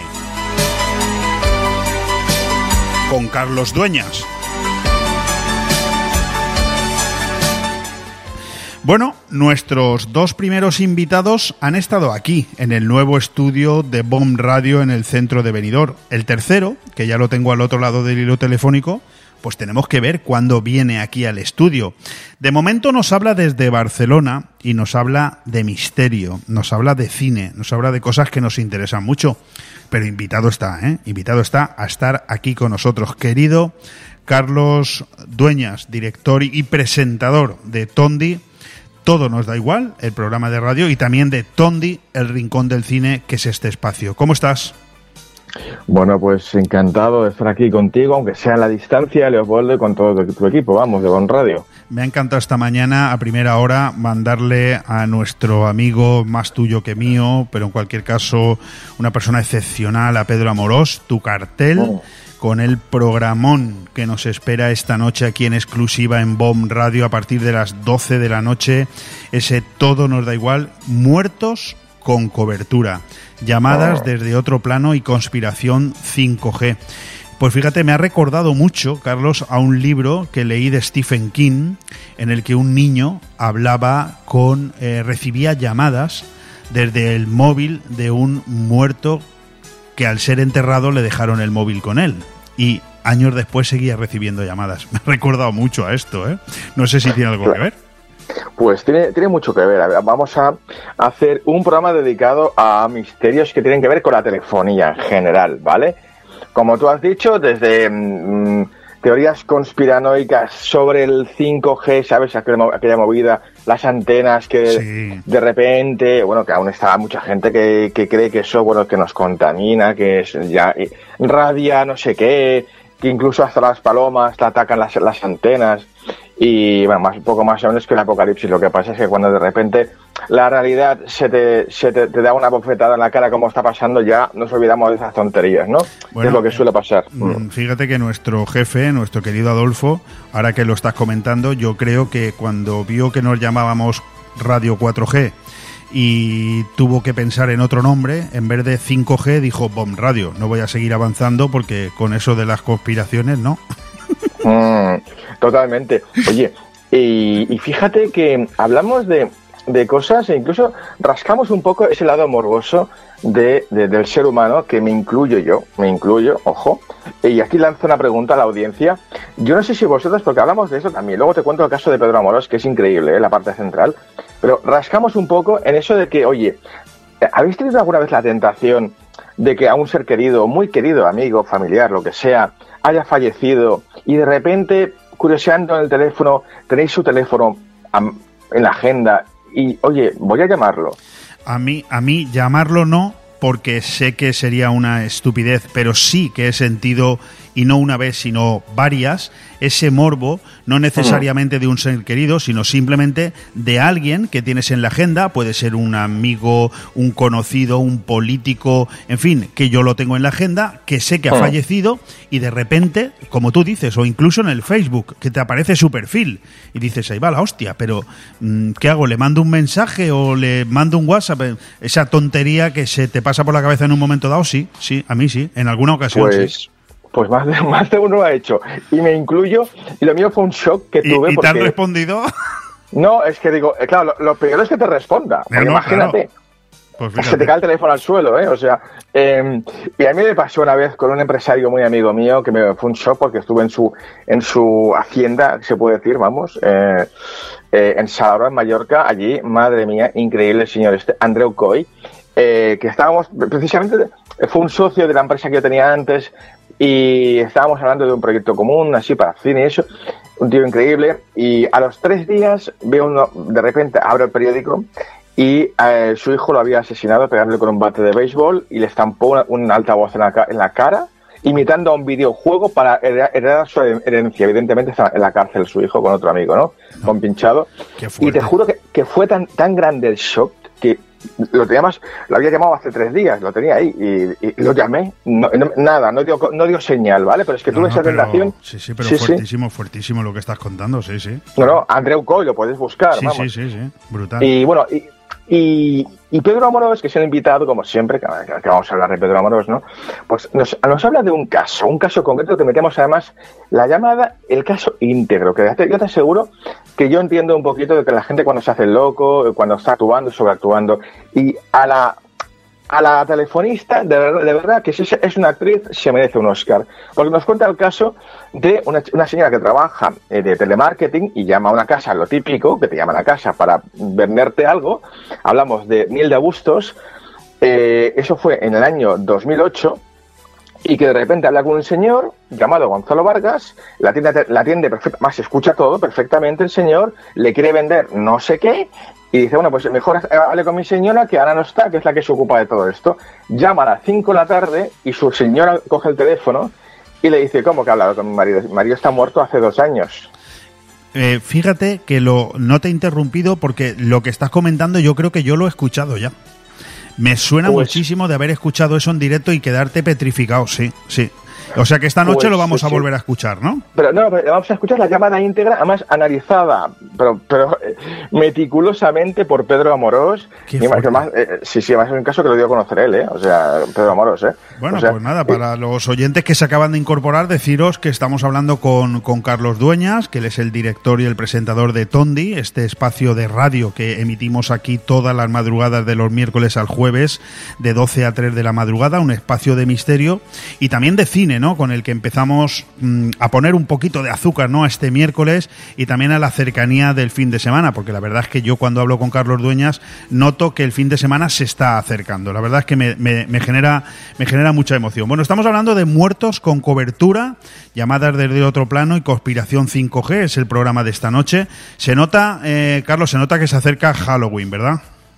Uy, por favor, ya lo ves. Madre mía, estamos ya aquí, sí, bueno, ya evidentemente desde que eh, solamente, solamente, hace falta meter la cabeza en Mercadona para darte cuenta de que está todo ya lleno de calabazas. Aparte de eso, sí, sí, eso siempre nos anuncia y espérate, ya están, ya están vendiendo turrones, ya, ya está. Sí, sí, ya está. Bueno, Carlos, que luego se nos va el tiempo y nos enrollamos y no nos da tiempo a hablar de lo demás, que hoy hay más cosas de las que hablar, porque por ejemplo, si el cartel monográfico, el diseño que presenta el Tondi de esta noche es espectacular, el de la semana que viene, eh, que siempre eh, Carlos nos hace un pequeño avance, no lo en menos, ¿eh? Fíjate cómo se titula, literalmente genios, literalmente locos, pero el diseño que te ha quedado es estupendo, ¿eh? Del cartel, ¿eh? Te felicito. Muchas gracias. Bueno, literalmente es un, título irónico, literalmente, porque hablamos de, literatura, hablamos de autores que de alguna forma eh, llevaron el, esa especie de locura, locura a veces real, mmm, enfermiza, a su literatura y, y, entre ellos hacemos un monográfico ni más ni menos que de Howard Lovecraft, ¿no? Entonces, Philip Lovecraft, ¿no? Entonces, eh, que bueno, es, ocupa la parte central, más con el invitado David Seid, que es un increíble, eh, como te, no, Lovecraftiano, ¿no? De, de, pro, que nos cuenta un poco toda su vida, su locura, sus frustraciones plasmadas en sus libros, su infancia terrible, bueno, mm, toda su madurez también, y murió muy joven, por cierto, Lovecraft. Y, hablamos también de Charles Berlitz, de José de Larra, de Bukowski, de Terence Motz. Bueno, es un programa dedicado a genios, a literalmente genios y literalmente locos, claro. Bueno, pues ya lo ha dicho su propio director, Carlos Dueñas, por si te faltaba algún ingrediente para animarte, no solamente para escuchar esta noche aquí en, en Bomb Radio el eh, Tondi de hoy, que ya te adelanto, te lo digo siempre, pero te lo recuerdo, lo emitimos también ya con horario fijo, ¿eh? Mm, sábados y domingos de 9 a 12 de la noche. Creo que es una hora excepcional para que todos Eh. aquellos que, ojo, a las 12 de la noche, pues ya estamos fritos, o, o a la una estamos fritos, porque es así, hay que ser realista, pero luego el fin de semana no se nos escapa. Y además, eh, oye, que tus programas los podemos escuchar siempre en el iVoox y en diferentes redes sociales, ¿verdad? Por supuesto, y también en la página de de Bomb Radio, la sección de podcast, están ahí todos, los podéis escuchar y vamos, y también Spotify, eh, iTunes y todo, donde queráis, claro. Fantástico. Bueno, pues vamos a entrar ya en los tres estrenos de cine que para este próximo fin de semana nos recomienda nuestro director favorito, como es Carlos Dueñas. Por cierto, tres películas, eh, ¿a cuál de las tres más interesante? Fíjate, empezamos con una eh, producción americana de algo más de dos horas, titulada Black Adam, y ojo, solamente hay que darse cuenta de quiénes son sus actores principales, Dwayne Johnson, Sarah Say, Pierce Brosnan, en fin, en cualquier caso hablamos de una película de acción fa- bastante fantástica, ¿no? Bueno, es una película, universo DC, bueno, pues superhéroes a saco. Eh, hay que decir que también es un, es- esta, os he traído tres películas con acento español, aunque esta sea una superproducción americana. Hay que recordar, porque parece que no exista, sobre todo para, para los catalanes, para, bueno, para TV3, claro, eh, hay que recordar que está dirigida por un catalán, por un español, Jaume Culer Serra. Correcto. Que el- evidentemente, ¿no? Que aquí parece que, solamente exista eh, Juan Antonio Bayona cuando va a hacer una gran película fuera. Me parece eh, que hay que reivindicar a Jaume Culer Serra, que lleva más de 20 años en Hollywood, ahí el tío haciendo pelis de este calibre. Y es una película de aventuras, eh, superhéroes. Dwayne Johnson, inefable como siempre, y Pierce Brosnan, bueno, increíble. A ver, a quien le guste este rollo, le va, le va a gustar porque Jaume Culer Serra, de verdad, es de los tíos que nunca falla. No te hace nunca una película mala. Sí, sí, en ese sentido te doy totalmente la razón y eso que yo no soy un gran cinéfilo y también te doy la razón en que valoramos muy poco, ¿no? Lo que tenemos ahí fuera, que son muy grandes. Fíjate, yo ahora estoy siguiendo una serie que me gusta mucho, es Rack Jack Ryan, se titula, es una serie y, y uno de los actores principales es Jordi Moya que hace el papel de, Nicolás Maduro, o sea, y lo hace fenomenal, ¿no? Porque cada vez que le hacen eh, un papel a Jordi Moya que tiene que ver con algún sudamericano es que lo clava, ¿sabes? Sí, otro, otro, otro grande. Lo que pasa es que, bueno, no, no hablemos de ese tema porque, bueno, esta, cuando son catalanes que no llevan todo el día el acito amarillo, en, ¿sabes? Solapa, Sí, pues ya, sí. ya no existen, no existen directamente. Bueno, luego ¿Sabes? tenemos dos películas más que nos proponen, las dos españolas. La primera, quizás no de tanto renombre como la segunda, pero en cualquier caso que apuntan muy buenas maneras. Una película justo de dos horas, titulada Un año, una noche, dirigida por Isaki La Cuesta, y que, bueno, es una historia en torno a la sala Bataclan. Mm. Y sé que la Cuesta es un grandísimo director. eh, Hay que recordar que ganó dos veces la Concha de Oro del Festival de San Sebastián. Poca gente lo ha hecho eso. ¿eh? Y es un tío, un- es un grandísimo director. Y aquí nos cuenta, pues bueno, es una adaptación de una novela en la que, bueno, nos habla de, de una pareja que sobrevive a los atentados en 2015, el 13 de noviembre, en la sala Bataclan en París, todos nos acordaremos, que se escondieron en el, en el camerino con los, con, los, con los artistas, se escondieron, y cómo cambió su vida para siempre, ¿no? Esa especie, por un lado, de que has sobrevivido, pero también esa especie de sentimiento de, de culpabilidad y porque, porque han muerto los- el resto y yo no, que te queda. Sí, bueno, la verdad es que es una situación que habría que vivirla para poder experimentarla, tiene Claro. que ser realmente, realmente mm, distinta, ¿no? Ah. El tercer título, título, que no me quiero quedar sin tiempo, tengo incluso aquí una página completa que eh, publica hoy el diario ABC, lo titula La El milagro de convertir la piel del tambor en una epopeya de carne y hueso. La popular novela de Arturo Pérez Reverte llega a los cines con Richard Armitage y Amaya Salamanca. Pues eso, La piel del tambor, una película de una hora y 40 minutos que se estrena este viernes, dirigida por Sergio Doe y que, bueno, pues yo creo que ya he avanzado algo, ¿no? Estamos hablando de un thriller de intriga en torno a un asunto que tiene mucho que ver con el Vaticano, con la Iglesia, en fin, cuéntanos algo más. Bueno, pues a ver, es una película, la, la gran película española de la, de la semana que llega a ver si le, arrebata el número uno a los renglones torcidos de Dios, por cierto. Oye, la vi, el, viernes pasado, estaba yo en Úbeda y me fui al mm. cine, vi los renglones torcidos de Dios, una grandísima película. Por supuesto, es que Oriol Paulo es los mejores directores que hay, sí, sí, es los mejores directores que hay, Oriol Paulo, sin lugar a dudas. Y esta, pues bueno, a ver, rollo Vaticano es una especie, a ver, para que la gente se haga un poco la idea, es un poco rollo intriga, código da Vinci, Vaticano, conspiraciones, etcétera, a la española, que está muy bien, Amaya Salamanca, bueno, pues cumple porque siempre ha estado ahí un poco en el filo de que es demasiado guapa para ser buena actriz y demasiado actriz para ser tan guapa. Eh, vamos, yo la recomiendo porque, a ver, Arturo Pérez Reverte siempre es una garantía eh, es, uno de los mejores autores, vamos, de, nuestro país. Está claro. Bueno, pues oye, con eso nos quedamos, Carlos. No tenemos tiempo para más, sino lo que sí que me apetece es recordar, porque me da la sensación de que esta noche tenemos un tondi distinto, especial, y que, bueno, viendo el cartel de presentación apuntan magníficas maneras. Muertos con cobertura, llamadas desde otro plano y conspiración 5G, nada menos que con Pedro Amorós como invitado especial a partir de las 12 de la noche. Creo que vale la pena que nos quedemos a escucharlo, ¿verdad, Carlos? Además, es, los tondes que, que, ojito, esos que ponen un poquito la piel de, punta, de gallina y tapaditos con los auriculares y lo pasaréis genial. Eh, Pedro Amorós no defrauda nunca. No, para nada. nunca. Al contrario, vamos. Un fuerte abrazo, Carlos. Un abrazo, adiós, gracias. Chao.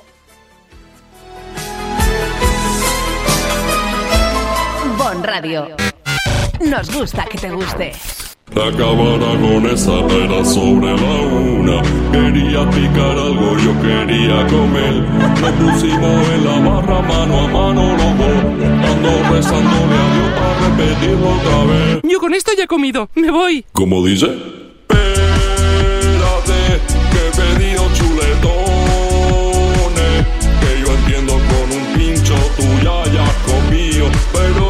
Necesito comerme lo mío.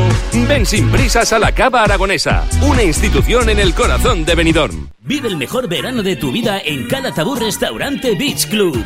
Descubre nuestra deliciosa, amplia y variada carta con lo mejor del Mediterráneo. Arroces, zona Tex-Mex y carnes al grill mientras escuchas la mejor música amenizada por sus DJs. Con un sinfín de fiestas y shows en directo para pasarlo a tope. Calatabur Restaurante Beach Club. Abrimos todos los días desde las 10 de la mañana. Estamos en la Cala de Villajoyosa en primera línea de playa. Reservas al 632 79 42 64.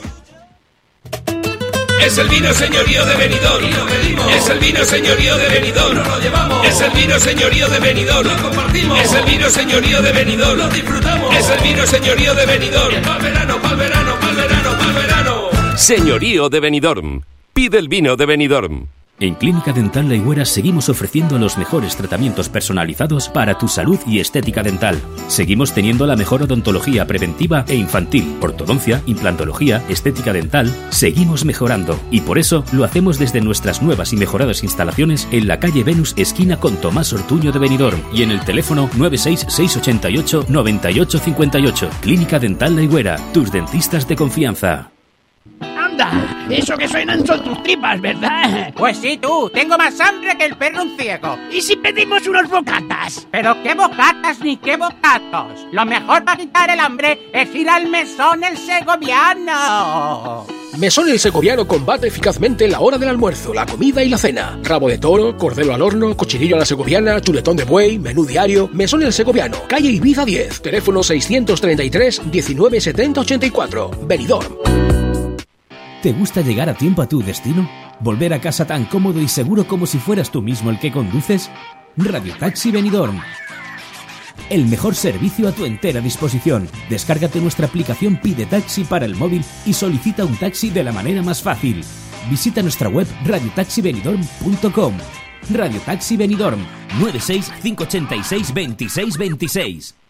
Vive el comercio de tu ciudad, el programa que sirve de escaparate para oír y ser oído. Asociaciones y empresarios de todos los sectores tienen aquí la ventana para contar sus éxitos y exponer sus dudas. Vive el comercio de tu ciudad, un espacio patrocinado por la Concejalía de Comercio del Ayuntamiento de Benidorm, las asociaciones AICO y Abreca, Bodegas Bocopa y Chocolates Marcos Tonda. Cada miércoles de una y media a dos de la tarde y en redifusión de diez y media a once de la noche. Dando las gracias a los diferentes patrocinadores que hacen posible este espacio de Vive el Comercio de tu ciudad con el que cerramos el programa cada miércoles y continuando con esa guía práctica para salvar una pequeña empresa en crisis donde nos hemos preguntado a lo largo de estas últimas semanas por qué cierran tantas tiendas. Bueno, pues nosotros hemos eh, intentado eh, darte alguna serie de soluciones, de ideas, eh, procurando sobre todo recuperar la pasión y el impulso ¿no? que, que, te han de motivar a comenzar tu negocio, a continuar con él y a, y a seguir luchando. Hemos hablado de las principales causas del fracaso empresarial y también nos hemos preguntado qué podemos hacer hacer para levantar un negocio en problemas. Hemos hablado del cambio de mentalidad, de los eh, imprescindibles análisis DAFO, de la eh, necesidad de actuar, de moverse y de involucrar a todos los que tienen relación directa con el negocio. Hoy queremos hablar eh, mejor dicho, nos vamos a preguntar cómo puedo recuperarme de los efectos del flujo de caja negativo, que, bueno, es otra de las eh, imperiosas eh, necesidades y otra de las actuaciones que no tenemos que olvidar. Ya hemos dicho que en una de las causas más comunes del fracaso empresarial es una crisis de efectivo. En un negocio resulta imprescindible controlar continuamente el dinero que entra y el que sale. Para ver cuánto cuando entran y salen los fondos de tu negocio, debes administrar el flujo de efectivo. El flujo de caja es un reflejo de la liquidez o capacidad de convertir los bienes o servicios en dinero. A veces tienes más dinero entrante que saliente. Esto supone un flujo de caja positivo, lo que es muy bueno. Estás generando más de lo que gastas. Por contra, el flujo de caja negativo ocurre cuando sale más dinero que el que entra, es decir, gastas más de lo que generas. Esta situación puede causar graves daños a largo plazo. Si estás en esa situación, tienes que tomar medidas para recuperarte. Nosotros vamos a darte una serie de pruebas para que, bueno, recomendaciones para remontar esta situación. Empezamos por algo que determina la fuente. Antes de seguir adelante, reflexiona sobre la causa del problema. Al conocer la fuente, podrás crear soluciones específicas que ataquen el problema de raíz cambia tus condiciones de pago. En muchas ocasiones, la causa del flujo de caja negativo no se debe a falta de fondos, sino a falta de fondos disponibles. Una situación frecuente se da cuando el cliente tiene plazos de pago elevados o directamente no paga. También cuando los proveedores tienen plazos cortos de cobro reduce los costes operativos. Haz una lista de todos los costes operativos para seleccionar qué gastos eliminar o reducir. Considera cómo afecta cada gasto a tu negocio. Puede no ser buena idea reducir gastos que afectan a la atención al cliente, por ejemplo, pero sí podrías buscar soluciones más baratas, comparando diversos proveedores o bien cambiar la forma en que realizas las tareas para volverlas más eficientes. Aumenta los ingresos para estabilizar el flujo de caja tienes que aumentar tus ventas. Busca formas de atraer clientes al negocio, pero cuidado con promociones agresivas que puedan hundir tus márgenes o con acciones que devalúen tu marca. También puedes vender equipos que ya no usas para ayudarte en la recuperación y buscar nuevas fuentes de ingresos. Busca financiación. Es posible que necesites inversores o financiación para remontar la situación. Estudia minuciosamente las distintas opciones y las condiciones de cada una. ¿Cómo competir con los negocios en línea? Las empresas online simplemente no tienen los mismos gastos generales que tiene una tienda física. Si añades a esto la comodidad de las compras online y la creciente tendencia a usar los teléfonos inteligentes para todo, tienes una apuesta interesante, aunque competir en el mundo online también resulta complicado. Para un negocio físico, competir con los jugadores puramente online no es fácil porque el campo de juego no está equilibrado, aunque como la opción más interesante para los clientes es tenerlo todo, surgen nuevas oportunidades para aumentar tu participación en el mercado. El hecho de que tu negocio tenga una tienda física no significa que no pueda vender también en Internet, bien a través de una plataforma propia o mediante otras opciones de comercio electrónico. Al mismo tiempo, desarrollar un plan para tener presencia en las redes sociales y conectarse con clientes potenciales, puede aumentar tu área de influencia. Asegúrate de recopilar las direcciones de correo electrónico de tus clientes en la tienda para desarrollar un plan de comunicación a través de la suscripción a un boletín y mantener el contacto. Ofrece a la gente razones adicionales para visitar tu tienda. Invítalos a probar, a oler, a tocar, a descubrir, a disfrutar, a recibir asesoramiento promueve todas aquellas sensaciones que son más difíciles de conseguir a través de una pantalla. ¿Cómo saber cuando mi negocio necesita un cambio para actuar antes de que sea demasiado tarde? Pues mira, con tu permiso, eso te lo voy a responder la próxima semana. Quédate con ello. ¿Cómo saber cuándo mi negocio necesita un cambio para actuar antes de que sea demasiado tarde? Radio.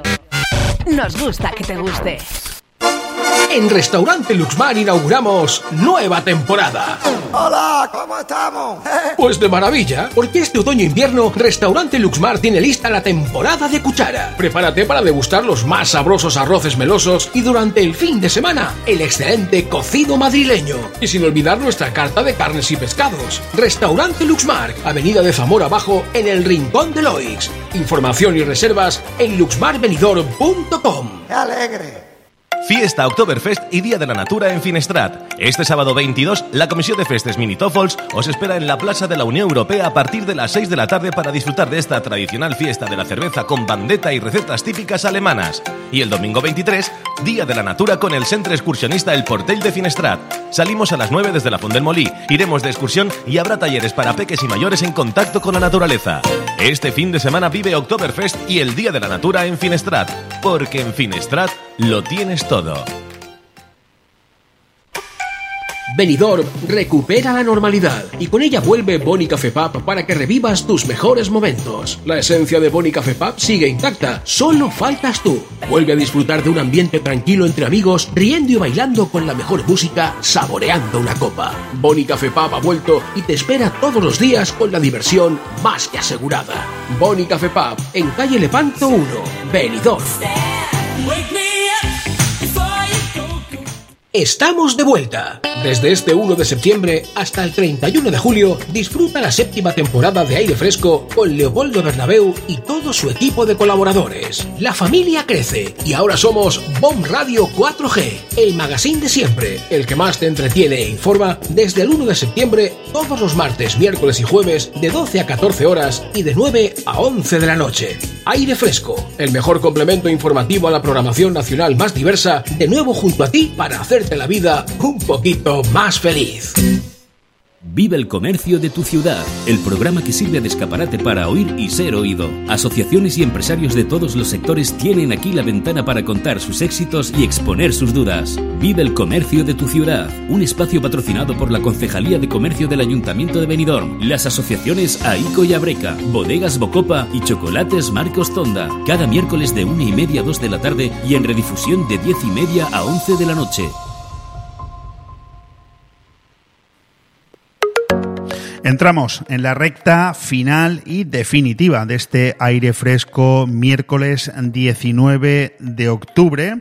Estamos en la sección Vive el comercio de tu ciudad y como siempre, bueno, nos preocupamos en tener aquí a un empresario, a un directivo de Benidorm, de la comarca, para hablarnos de su empresa, de algunas de las empresas que son eh, de renombre en la comarca y que hacen Por cierto, una función importante, ¿no? Una función que nos viene muy bien a todos después de lo que hemos pasado, una función de ocio y que nos ayuda eh, fundamentalmente, sobre todo con la persona que vamos a hablar ahora, a, entender la vida de una manera un poquito mejor. Tengo al otro lado del teléfono, porque no ha podido venir aquí al estudio de BOM Radio, a Javier Zapata, director comercial de Terra Natura. Javier, ¿qué tal? ¿Cómo estás?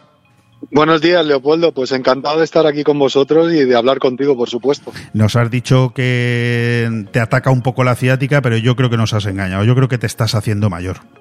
Pues me estoy haciendo bastante mayor y la verdad es que el viernes, el pasado viernes día 12, pues eh, me dio un ataque de ciática y sigo con él todavía. Y la verdad es que estoy viniendo a trabajar, pero para cosas puntuales. ¿eh? Bueno, bueno, es que los que nos gusta lo que hacemos y los que eh, cumplimos con nuestro trabajo, porque, oye, qué importante, Javier, ¿no? Hablando un poco de todo, es en la vida tener la suerte de hacer lo que te gusta, ¿verdad? Pues la verdad es que sí. Yo, yo reconozco que soy un privilegiado porque me gusta lo que hago y encima trabajo en un parque de ocio, pues, ¿qué, qué puedo pedir más, verdad, Leopoldo? ¿Qué sí, puedo pedir más? A ver, yo doy gracias a Dios todos los días porque al final eh, encima me pagan por lo que hago, ¿eh? Fíjate tú si soy afortunado. Encima, efectivamente, encima y encima nos pagan. Oye, Javier, leche, oye, ¿cuántos años ya en, en Terra Natura? Pues va a ir a hacer, eh, va para siete años ya, Leopoldo. ¿Cómo pasa el Fíjate tiempo? cómo eh? ha pasado el tiempo. Siete años ya aquí. Oye, y, y, y me ha pillado en siete años de todo. Sí, sí, sí, sí. Bueno, escúchame, toca madera que aún pueden venir más cosas. O sea, dejémoslo No, no, ahí, ¿vale? ya- yo dejémoslo ya ahí. Yo ya no digo nada. ¿Y, y cómo resumirías, eh, fíjate después de lo que acabo de decir, vaya pregunta, ¿cómo resumirías estos, estos siete años, Javier? Pues eh, han sido siete años muy intensos que, la verdad, el sitio en el que actualmente estoy trabajando, que es Terra Natura, para mí ha supuesto un cambio radical. Yo venía también del mundo del turismo, de una agencia de viajes, y para mí estos siete años han sido siete años de experiencia, siete años de vivencia, y sobre todo en esos siete años hemos vivido dos años que han sido, pues, muy, muy dramáticos, ¿no? Pero gracias al equipo que tenemos aquí todos nos hemos podido recuperar, hemos podido levantar la cabeza y estamos aquí para darle un servicio, creo que un servicio público a la población de Benidorm y al turismo de Benidorm. Estoy convencido de ello, ¿eh? por eso he empezado la conversación contigo hablando de que al final Terra Natura no deja de ser una empresa privada, pero también hay que reconocer que es una empresa de las que te alegra la vida, es decir, eh, te ofrece ocio. Eh, luego te preguntaré por cómo han sido estos dos años en un parque de animales, porque creo que es importante que nos lo expliques, ¿no? Pero para ti, ¿ha, ha cambiado mucho el parque en estos siete años?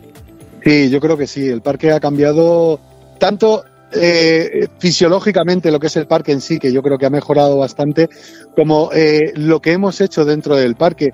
Hemos dedicado, yo creo que mucho más a que los visitantes puedan ver más de cercanía a los animales, que puedan tener una experiencia mucho más cercana y sobre todo el inculcarles ca- a cada visitante que viene aquí pues el cuidado por el medio ambiente, el cuidado por los animales. Creo que es nuestra labor esencial y creo que en eso hemos cambiado bastante. Yo, yo tengo la sensación, eh, si no es así me corriges, que Terra Natura desde el inicio, desde su eh, puesta en marcha en Benidorm, eh, desde, desde, que se, desde que existe, ha tenido un especial hincapié en adentrarse en, en la sociedad civil. Es decir, al final hablamos de un parque temático que lógicamente ha de vivir del flujo de turistas que vienen a Benidorm para ser rentable durante todo el año, pero que también ha intentado, ha hecho grandes esfuerzos por conseguir que el ciudadano de Benidorm y de la comarca convierta Terra Natura en un lugar de ocio al que acudir de manera eh, constante. Eh, ¿Es así? Pues yo creo que sí, lo que estás diciendo tienes toda la razón del mundo. Además, a nosotros lo que nos gustaría es que los ciudadanos que tenemos más cerca, que son los de Benidorm y los de la comarca, Alicante, la provincia en general, que lo sientan como algo suyo, porque realmente creo que parques como zoológicos, eh, como, como el nuestro, y está mal decirlo como el nuestro, pero es así, creo que hay pocos y creo que debemos asumirlo como algo nuestro, como algo que tenemos en la comunidad que es muy importante, que es la conservación animal, y es a lo que nosotros nos dedicamos.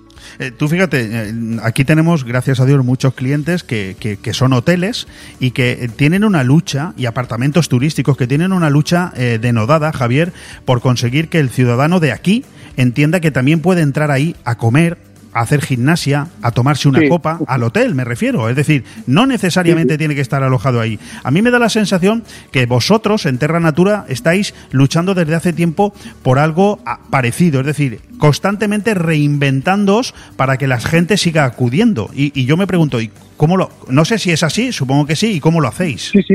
De hecho, eh, de hecho, nosotros hacemos cosas para lo que es la población cercana a nosotros. Sabes que tenemos el pase de temporada, que es una forma de fidelizar a nuestros visitantes con un precio muy reducido para que puedan venir durante todo el año, para que sientan su parque como algo suyo, para que vean que es un parque en el que ellos pueden venir los fines de semana con sus familias y disfrutar de algo diferente, porque tenemos más de 1.500 animales de 200 especies diferentes en nuestras instalaciones. Y eso hoy en día, de verdad que es muy difícil verlo.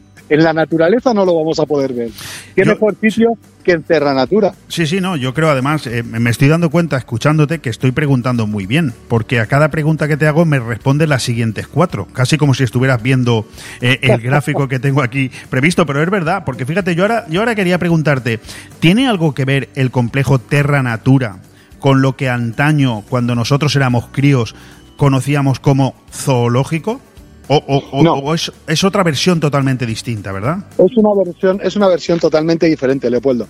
El tema de los zoológicos siempre ha tenido muy mala fama, Exacto, realmente. Exacto. Y, y- y eso es así. Los zoológicos, antiguamente, los zoológicos que hemos conocido, antiguos, donde todo era hormigón, veíamos animales que estaban encerrados entre cuatro paredes, todo eso eh, ha quedado en el pasado. Realmente la labor de un zoológico es otra muy diferente, que es la conservación de especies que están en grave peligro de extinción. Y nosotros lo que hacemos es colaborar con eso.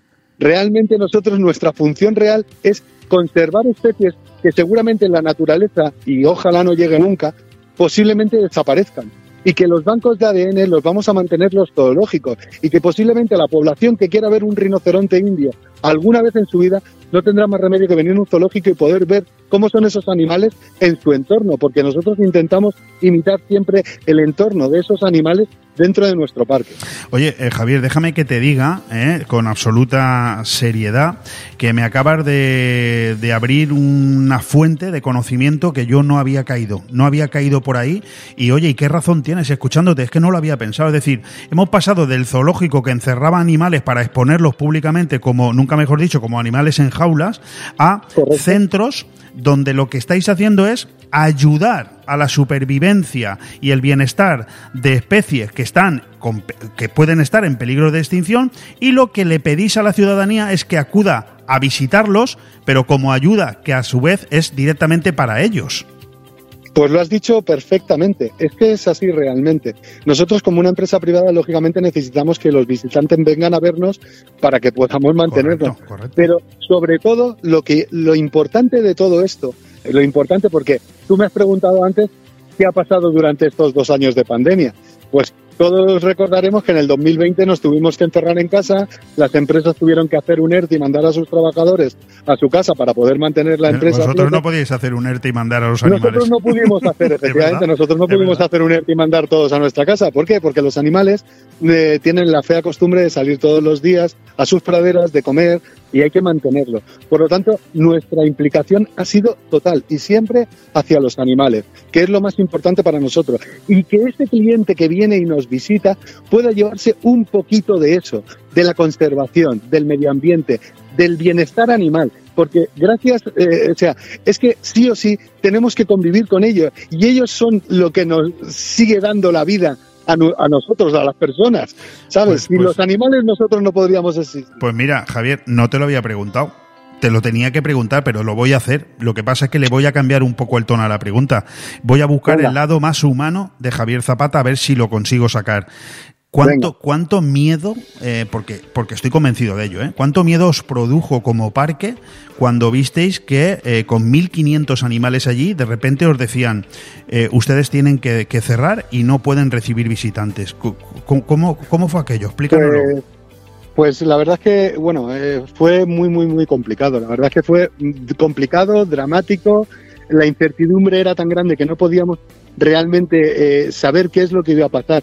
Pero somos una empresa, eh, pertenecemos a un grupo de empresas fuerte y la verdad es que eso también nos dejó tranquilo. Claro, El tener una empresa detrás que nos respaldara en todo momento y nos dijera que estuviéramos tranquilos, que lo importante era que la cosa siguiera, que los animales estuvieran bien, en, en buen estado, que su alimentación y que el resto de condiciones que tenían no cambiaran, para nosotros eso nos supuso pues el poder de tener un respiro y mirar hacia adelante y no pararnos, porque realmente nosotros durante el año de pandemia no nos paramos. Seguimos en contacto con la gente a través de redes sociales, de forma online, pero siempre manteníamos a nuestros clientes para que estuvieran cercanos a nosotros y les contábamos lo que hacíamos con los animales cuando estábamos realmente enterrados. Por lo tanto, realmente fue una experiencia muy enriquecedora. También te tengo que decir que fue muy dura y que nos ha dejado cicatrices, lógicamente. Claro, no, no, es que estoy convencido de ello. Además, he buscado una excusa para llamarte, que era hablar del Halloween allí, o Sí. del Halloween en, en Terra Natura, Correcto. y todavía no lo hemos tocado, pero es que hay muchas preguntas que me apetece hacerte, Javier, no desaparezcas. Pues nada, ¿eh? yo Oye, encantadísimo de hablar contigo. Oye. ¿e- ¿el COVID afectó a los animales? ¿Afectaba? ¿O, o cómo está? el- Pues, no sé. por- me- eh, el COVID el COVID sí que afectaba a animales. De hecho, eh, en algún zoológico, por ejemplo, una serie, eh, los felinos eh, estuvieron afectados por COVID. O sea, cogieron lo que es la enfermedad, no les pasó nada, pero sí que cogieron la enfermedad. Nosotros tuvimos que hacer, lógicamente, protocolos con los cuidadores de animales para que eso no les pasara a los animales y lógicamente nuestros propios trabajadores tampoco se contagiaran entre ellos. Tuvimos que hacer grupos de trabajo donde no se cruzaban unos con otros, etcétera. Fue la verdad que muy complejo. Eh, has hablado de 1.500 especies. ¿Te atreves a decirnos 5, 6, 7? 1500 ani- animales. perdón, de 1.500 dos- animales, de- perdón, perdón, De perdón. 200 especies. Perdón, especies, 1.500 solamente hay eh, especies de políticos. Animales no hay tantos. ¿eh? Vamos a hay. Oye, eh, eh, eh, cuenta, háblanos de 10 especies, nómbralas que llamen la atención. ¿Te atreves? De esas que dices, Bueno, "Esta- claro. estas nos suenan. Bueno, eh, te puedo hablar de. Tenemos una familia de, de tigres, por ejemplo, donde tenemos cinco tigres que son una familia padre, madre y tres hijos que están totalmente. eh, viven juntos, no hay problema con ellos y eso es muy complicado en los felinos. Tenemos también herbívoros, grandes herbívoros, como puede ser un gaur que es como una especie de búfalo, para que te hagas una idea, pero con más de mil kilos, que cuando lo ves en el parque dices, qué bicho más impresionante es este. Tenemos eh, zorros voladores que están ahora muy de moda. que, bueno, acordaros del tema del COVID, con lo del tema de los zorros voladores. Eso nunca se demostró. Nunca se demostró, pero bueno, nosotros también tenemos esa especie y eso pues la verdad es que nos da mucho juego. Tenemos emúes, tenemos wallabies, que son pequeños canguros, tenemos una exposición de animales venenosos que es francamente impresionante y además no solamente es la exposición, sino lo que hace esa exposición y lo que nuestro her- eh, con lo que nuestro herpetólogo trabaja. Oye, te tengo, Sabéis que aquí tenemos, perdona, No, digo que te tengo que interrumpir porque el técnico me dice, se te va la hora y no habláis de Halloween. o sea que vamos, vamos a hablar... Puede dar, puede dar perfectamente Sí, para un programa sí. entero. No, no, lo sé, y hablaremos mucho más. Estamos hablando de Halloween, ojo, eh, en un Terra Natura que ya ha empezado, es decir, no, no se ha despistado, ya están con actividades. Este fin de semana pasado en sus instalaciones ya han habido actividades, pero quiero que seas tú el que nos cuente toda esa cantidad de, de- de- de posibilidades que a través del Holy Wing que os habéis inventado, con el mago Sí. Malastrut, con ese skate room, ese pasaje del terror, esos talleres, ¿qué vamos a poder disfrutar durante de aquí hasta el día 1 de noviembre? Pues nada, voy a intentar resumírtelo para no alargarme mucho porque sé que, que la radio es tiempo y, es muy importante, el tiempo es muy importante. Bueno, pues Terra Natura Benidorm se transforma directamente en un escenario de magia y terror. Empezamos concretamente, como tú muy bien has dicho, el día 15, hemos hecho un Starry Experience que viene a ser un pasaje del terror combinado con un escape room en nuestra zona del pueblo de Grecia, concretamente en la iglesia del expiatorio, donde es espectacular y recomiendo a todos nuestros visitantes que lo hagan. Es una experiencia para pasar miedo, para darse sustos, está eh, aconsejada para niños a partir de 7 años y, la verdad es que solamente el entorno que tiene merece muchísimo la pena el poder hacerlo. Luego, lógicamente, no solamente tenemos esto, hemos decorado todo lo que es el pueblo de Grecia como un escenario de Halloween donde tenemos cementerios, arañas gigantes que están bajando por las paredes, etcétera. todo esto lo vamos a amenizar con diferentes talleres que vamos a tener en el parque. Tenemos un taller de slime donde los chiquitos pueden hacer el Blandy Blue que tú y yo conocíamos porque somos más mayores. Correcto. Correcto. Y luego, como digamos, fiesta principal, tenemos el Halloween, que además es un nombre que registramos en su día cuando hicimos por primera vez el Holly. Sabéis que nosotros en verano tenemos la fiesta, el aniversario de nuestra elefanta petita, que es la fiesta que Holly. acaba de cumplir Pues 50 años. Correcto, muy bien. Entonces, ¿qué hemos hecho? Hemos hecho pues una mezcla entre la fiesta Holly y el Halloween. ¿Qué es lo que hacemos durante el día 29 de octubre? Pues de 6 a 8 de la tarde, aunque durante el día vamos a tener, vamos a seguir teniendo animación, de 6 a 8 de la tarde vamos a tener mucha animación en el pueblo de Grecia. Y al- eh, vamos a tener todo lo que es el pueblo de Grecia mapeado, con música, con fiesta, con bailes, pero a una hora concretamente habrá un reparto de polvos de colores fluorescentes donde todo lo que es la zona de Grecia la hemos eh, iluminado con luz negra y daremos el pistoletazo de salida para que todo el mundo pueda tirar los polvos de colores y ensuciarse y pasárselo pero súper bien durante esta experiencia que la verdad a la gente le encanta. Bueno, pues y con- bueno, no acaba ahí. Te que, termino ya. Y los días 30, 31 y 1 de noviembre tenemos al mago Malastruc en nuestro eh, anfiteatro que estará haciendo trucos de magia cercanos para toda la gente que estará en nuestro anfiteatro y en nuestro parque disfrutando. No tenemos tiempo para más. Javier Zapata, director comercial de Terra Natura, pero sí voy a dejar una cosa muy clara. Cualquier cosa que te interese de todo lo que ha dicho Javier es fácil. Terranatura.com. Ahí lo tienes absolutamente todo.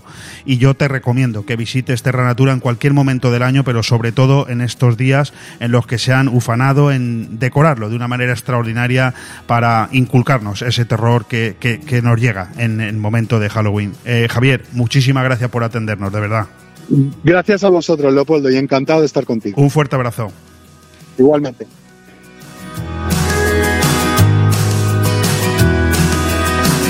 Bon Radio. Nos gusta que te guste.